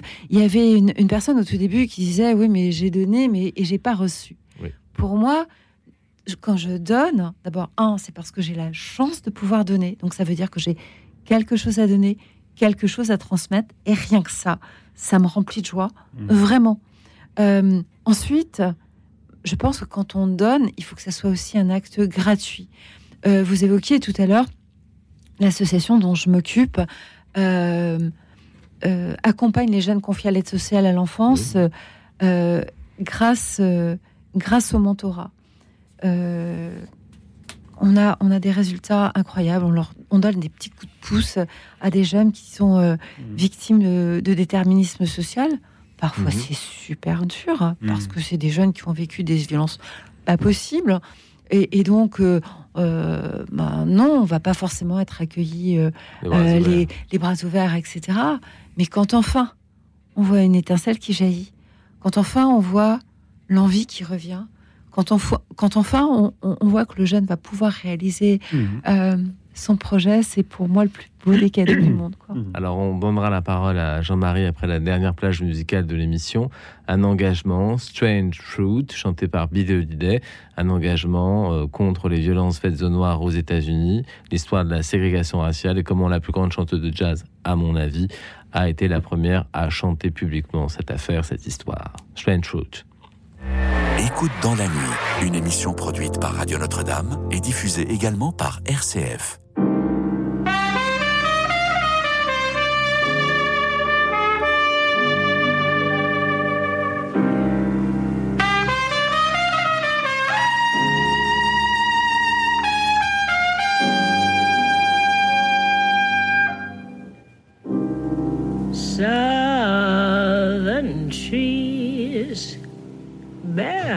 Strange fruit, blood on the leaves and blood at the root, black bodies swinging in the southern breeze. Strange from the poplar trees.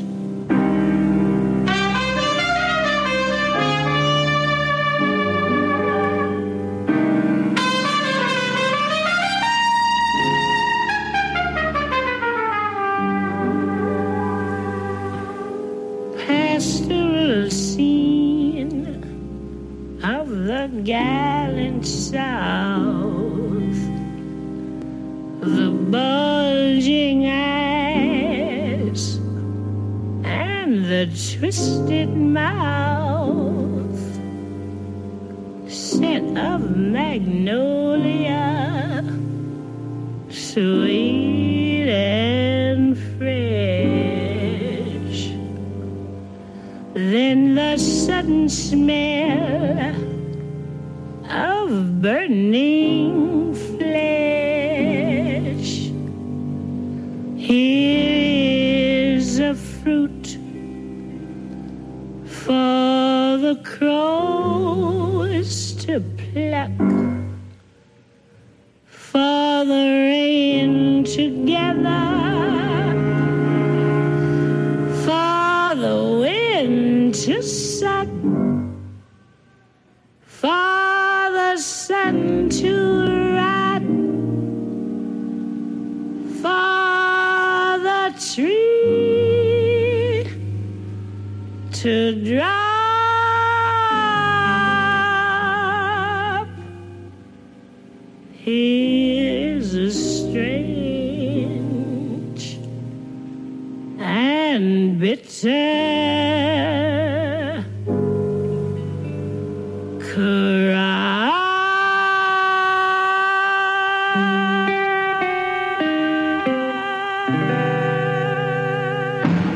J'écoute. Hein. Oui, et ben oui, voilà. Et nous aussi, nous écoutons Video Holiday, Strange Fruit, euh, un texte magnifique, et puis le courage d'avoir euh, chanté cette euh, chanson dans une Amérique encore euh, à cette époque, et peut-être malheureusement encore aujourd'hui d'ailleurs, euh, ségrégée. Alors, euh, l'engagement qui produit de la joie, euh, Jean-Marie, est-ce que c'est votre cas? Est-ce que vos engagements successifs ont produit, produisent encore de la joie pour vous? Ah ben, je crois qu'un professeur, un professeur, enfin, un professeur ne peut tenir que, que s'il est, qu'il- s'il est joyeux. Enfin, je sais pas comment vous dire ça. Bien sûr, il y a des jours difficiles. Les paquets de copies sont pas toujours très drôles à corriger, mais enfin, souvenons-nous, euh, souvenons-nous chacun, euh, si, si vous posez la question à, à vos auditeurs. euh, et si on les avait au téléphone, chacun de nous peut penser à un des professeurs qui l'a marqué. Ah oui. Voilà. Et en général, c'est une personne joyeuse qui n'est pas Oui. toujours tout à fait dans les clous euh, des programmes et, et- et du style de- de- d'enseignement, de, la pédagogie. C'est pas toujours un expert en pédagogie, mais qu'est-ce que c'était drôle Ouais. et qu'est-ce que c'était joyeux, plus exactement. hein. C'est-à-dire c'est une personne qui qui, euh, qui vous a marqué parce que il irradiait, il ou elle irradiait cette personne irradiait euh, quelque chose de- de- d'une passion pour son, pour son enseignement, pour les, pour les enfants, etc. J'ai souvenir de, de mon premier directeur quand j'étais jeune professeur qui nous disait, euh, nous étions débutants, alors il nous donnait des conseils, vous voyez. Un prêtre d'ailleurs qui était, qui, qui- qui- qui était un petit peu particulier et que, je- que nous aimions beaucoup. Il est décédé. Il est décédé. Et il nous disait, voyez, euh, jeunes gens, quand vous, quand vous, quand vous prenez votre, vos élèves, j'étais en lycée professionnel, alors c'était pas toujours simple. Il dit, mais voyez, vous devez dire à vos, à vos élèves, je crois que nous allons passer ensemble une bonne journée. C'était- le, le conseil pédagogique, vous voyez. Oui, C'est- oui, vrai, mais c'est vrai, ça compte. souriez parce que c'était évidemment pas très. Mais ça compte, enfin Mais voilà. ça compte. Donc bien sûr, le, le métier d'enseignant est un métier de grande joie. La plus grande joie, vous voyez, c'est de voir euh, l'élève comprendre. Quoi. Ça, c'est une joie, c'est une, joie indicible. L'élève qui, Ah oui. qui, tout à coup, vous voyez dans, ce- dans son regard que ça s'allume. Ça s'allume. Et là, Ouais. vous dites ah. Alors, quand on est marqué comme vous par euh, une série d'engagements successifs, est-ce qu'on a euh, un modèle quelque part qui a été un peu le, le déclencheur de cette série d'engagements? Est-ce que c'est euh, éventuellement quelqu'un de la famille, un parent, euh, un instituteur, euh, euh, le maire d'une ville, une petite, un village, que sais-je? Est-ce que vous avez des exemples comme ça dans votre parcours de, de personnes qui, qui ont été un peu des modèles pour vous dans l'engagement? Florence. Florence, est-ce que je vois que Florence réfléchit donc Non, non, question non, je, en fait, je réfléchis pas, mais je me dis, est-ce que, je vais, Lequel je vais le dire pour, est-ce que je vais le dire pour de vrai, quoi? Oui. Ah bah oui, c'est ça. Euh, moi, je vous ai dit, hein, quand j'étais enfant, je voulais devenir bonne sœur. Oui. Et, euh, et j'étais inspirée par euh, Mère Teresa, par Sœur Emmanuel. Et petite fille, il y en a qui rêvent aux princesses.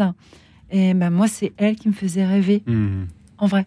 D'accord. Euh, et donc, euh, j'étais toujours de tous les coups pour récolter euh, des sous, pour envoyer à droite, à gauche.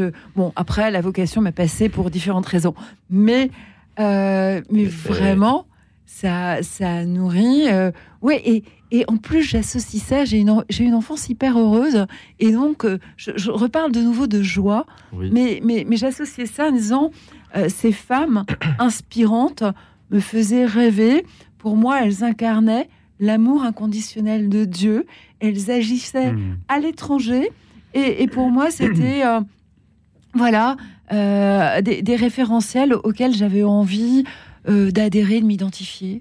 Ben oui, son grand modèle, grand modèle de foi, de sainteté.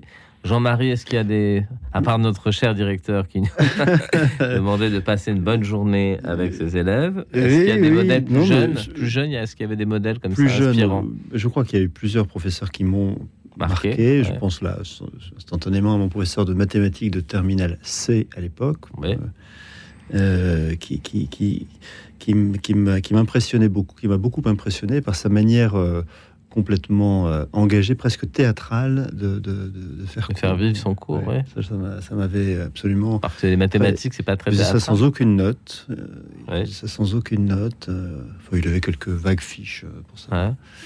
Voilà, c'était absolument magistral, quoi, dans le bon sens du terme, voyez. Voilà, bon, c'est une figure parmi d'autres. Euh, je suis un, un vieux, un vieux professeur de latin qui était en soutane à l'époque. Ah oui?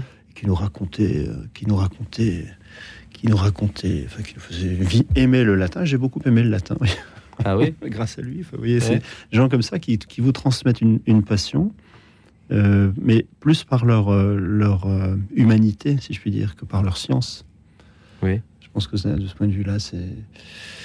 Voilà. Est-ce que vous aimeriez transmettre, vous, aujourd'hui, de par vos engagements, euh, eh ben, toute une série de successeurs. Est-ce que vous en avez l'envie? Est-ce que vous en avez euh, le désir? Est-ce que vous sentez déjà que c'est un peu le cas? Ou alors est-ce que vous vous dites, ben, chacun a sa liberté, euh, c'est pas tout à fait mon option? Qui veut répondre? Oh, je pense pas que. Moi, j'ai- moi, j'ai le désir que, que beaucoup, que, que beaucoup, euh, euh, comment dire, euh, s'in- s'intéressent à l'enseignement. Je, je pense que, pour reprendre un peu le, le- un fil, de, de- enfin, un élément de notre conversation tout à l'heure, c'est sans doute une vocation qu'il faut sans doute un peu remettre en, remettre en avant dans, dans notre monde et dans l'Église d'ailleurs. Oui. Hein, je parle bien à dessein du mot vocation justement Oui, sous l'angle humain, mais aussi spirituel, parce que aujourd'hui c'est un service public, l'éducation, et c'est un, c'est un droit, évidemment, c'est quelque chose qui est, qui est acquis, qui semble acquis, mais c'est un, c'est un, c'est un travail permanent, et c'est le lieu d'une grande joie possible et d'une grande, d'un grand engagement, mais qui procure énormément de joie. euh, possiblement, tout, tout le monde n'est pas, pas fait pour être enseignant, évidemment, Non. il y a mille et une voix, mais celle-là est vraiment une belle voix. Est Est-ce que ça peut voix. se transmettre le désir de s'engager? Est-ce que ça peut se transmettre Dans l'enseignement? Dans l'enseignement ou au-delà de l'enseignement Oui, je pense, je pense, oui, ça peut se transmettre, le désir de s'engager. Florence, est-ce que vous pensez que ça peut se transmettre? Par rapport à la question initiale, et je réponds tout de suite à celle-là. Parce Elle que ne répond jamais à une question, c'est quand même curieux. Bah, tant pis, vous me pas, c'est même. pas très grave. Même, Mais si, je- mais, j'adore, mais je j'adore. pensais à, à partage, je, pas- je pensais à transmission Oui. Et je pensais à inspiration, puisqu'on Mmh. parlait de maître. euh, Entre-temps, j'ai repensé à Sœur Mariana qui était si gaie, qui chantait, et je la trouvais culottée parce qu'elle avait enlevé son voile dans une, une, une vieille Bretagne conservatrice et puritaine. Bon, bref. Donc, pour répondre à la question, c'était quoi la question? Est-ce que vous pensez que la, la volonté de s'engager peut se transmettre? Est-ce qu'on peut servir de modèle? J'étais en train d'y répondre. hein. Ah bah voilà. Alors je n'ai pas bien compris. non, mais, non, mais pour moi, euh, c'est être dans le partage. Parce que Hmm. déjà, euh, pour moi, être dans le partage, c'est communiquer, c'est communier. Et communier, c'est être aussi relié. Et c'est comme ça que l'on peut Hmm. transmettre. Et j'arrive aussi à un âge. À euh, 40 ans, oui.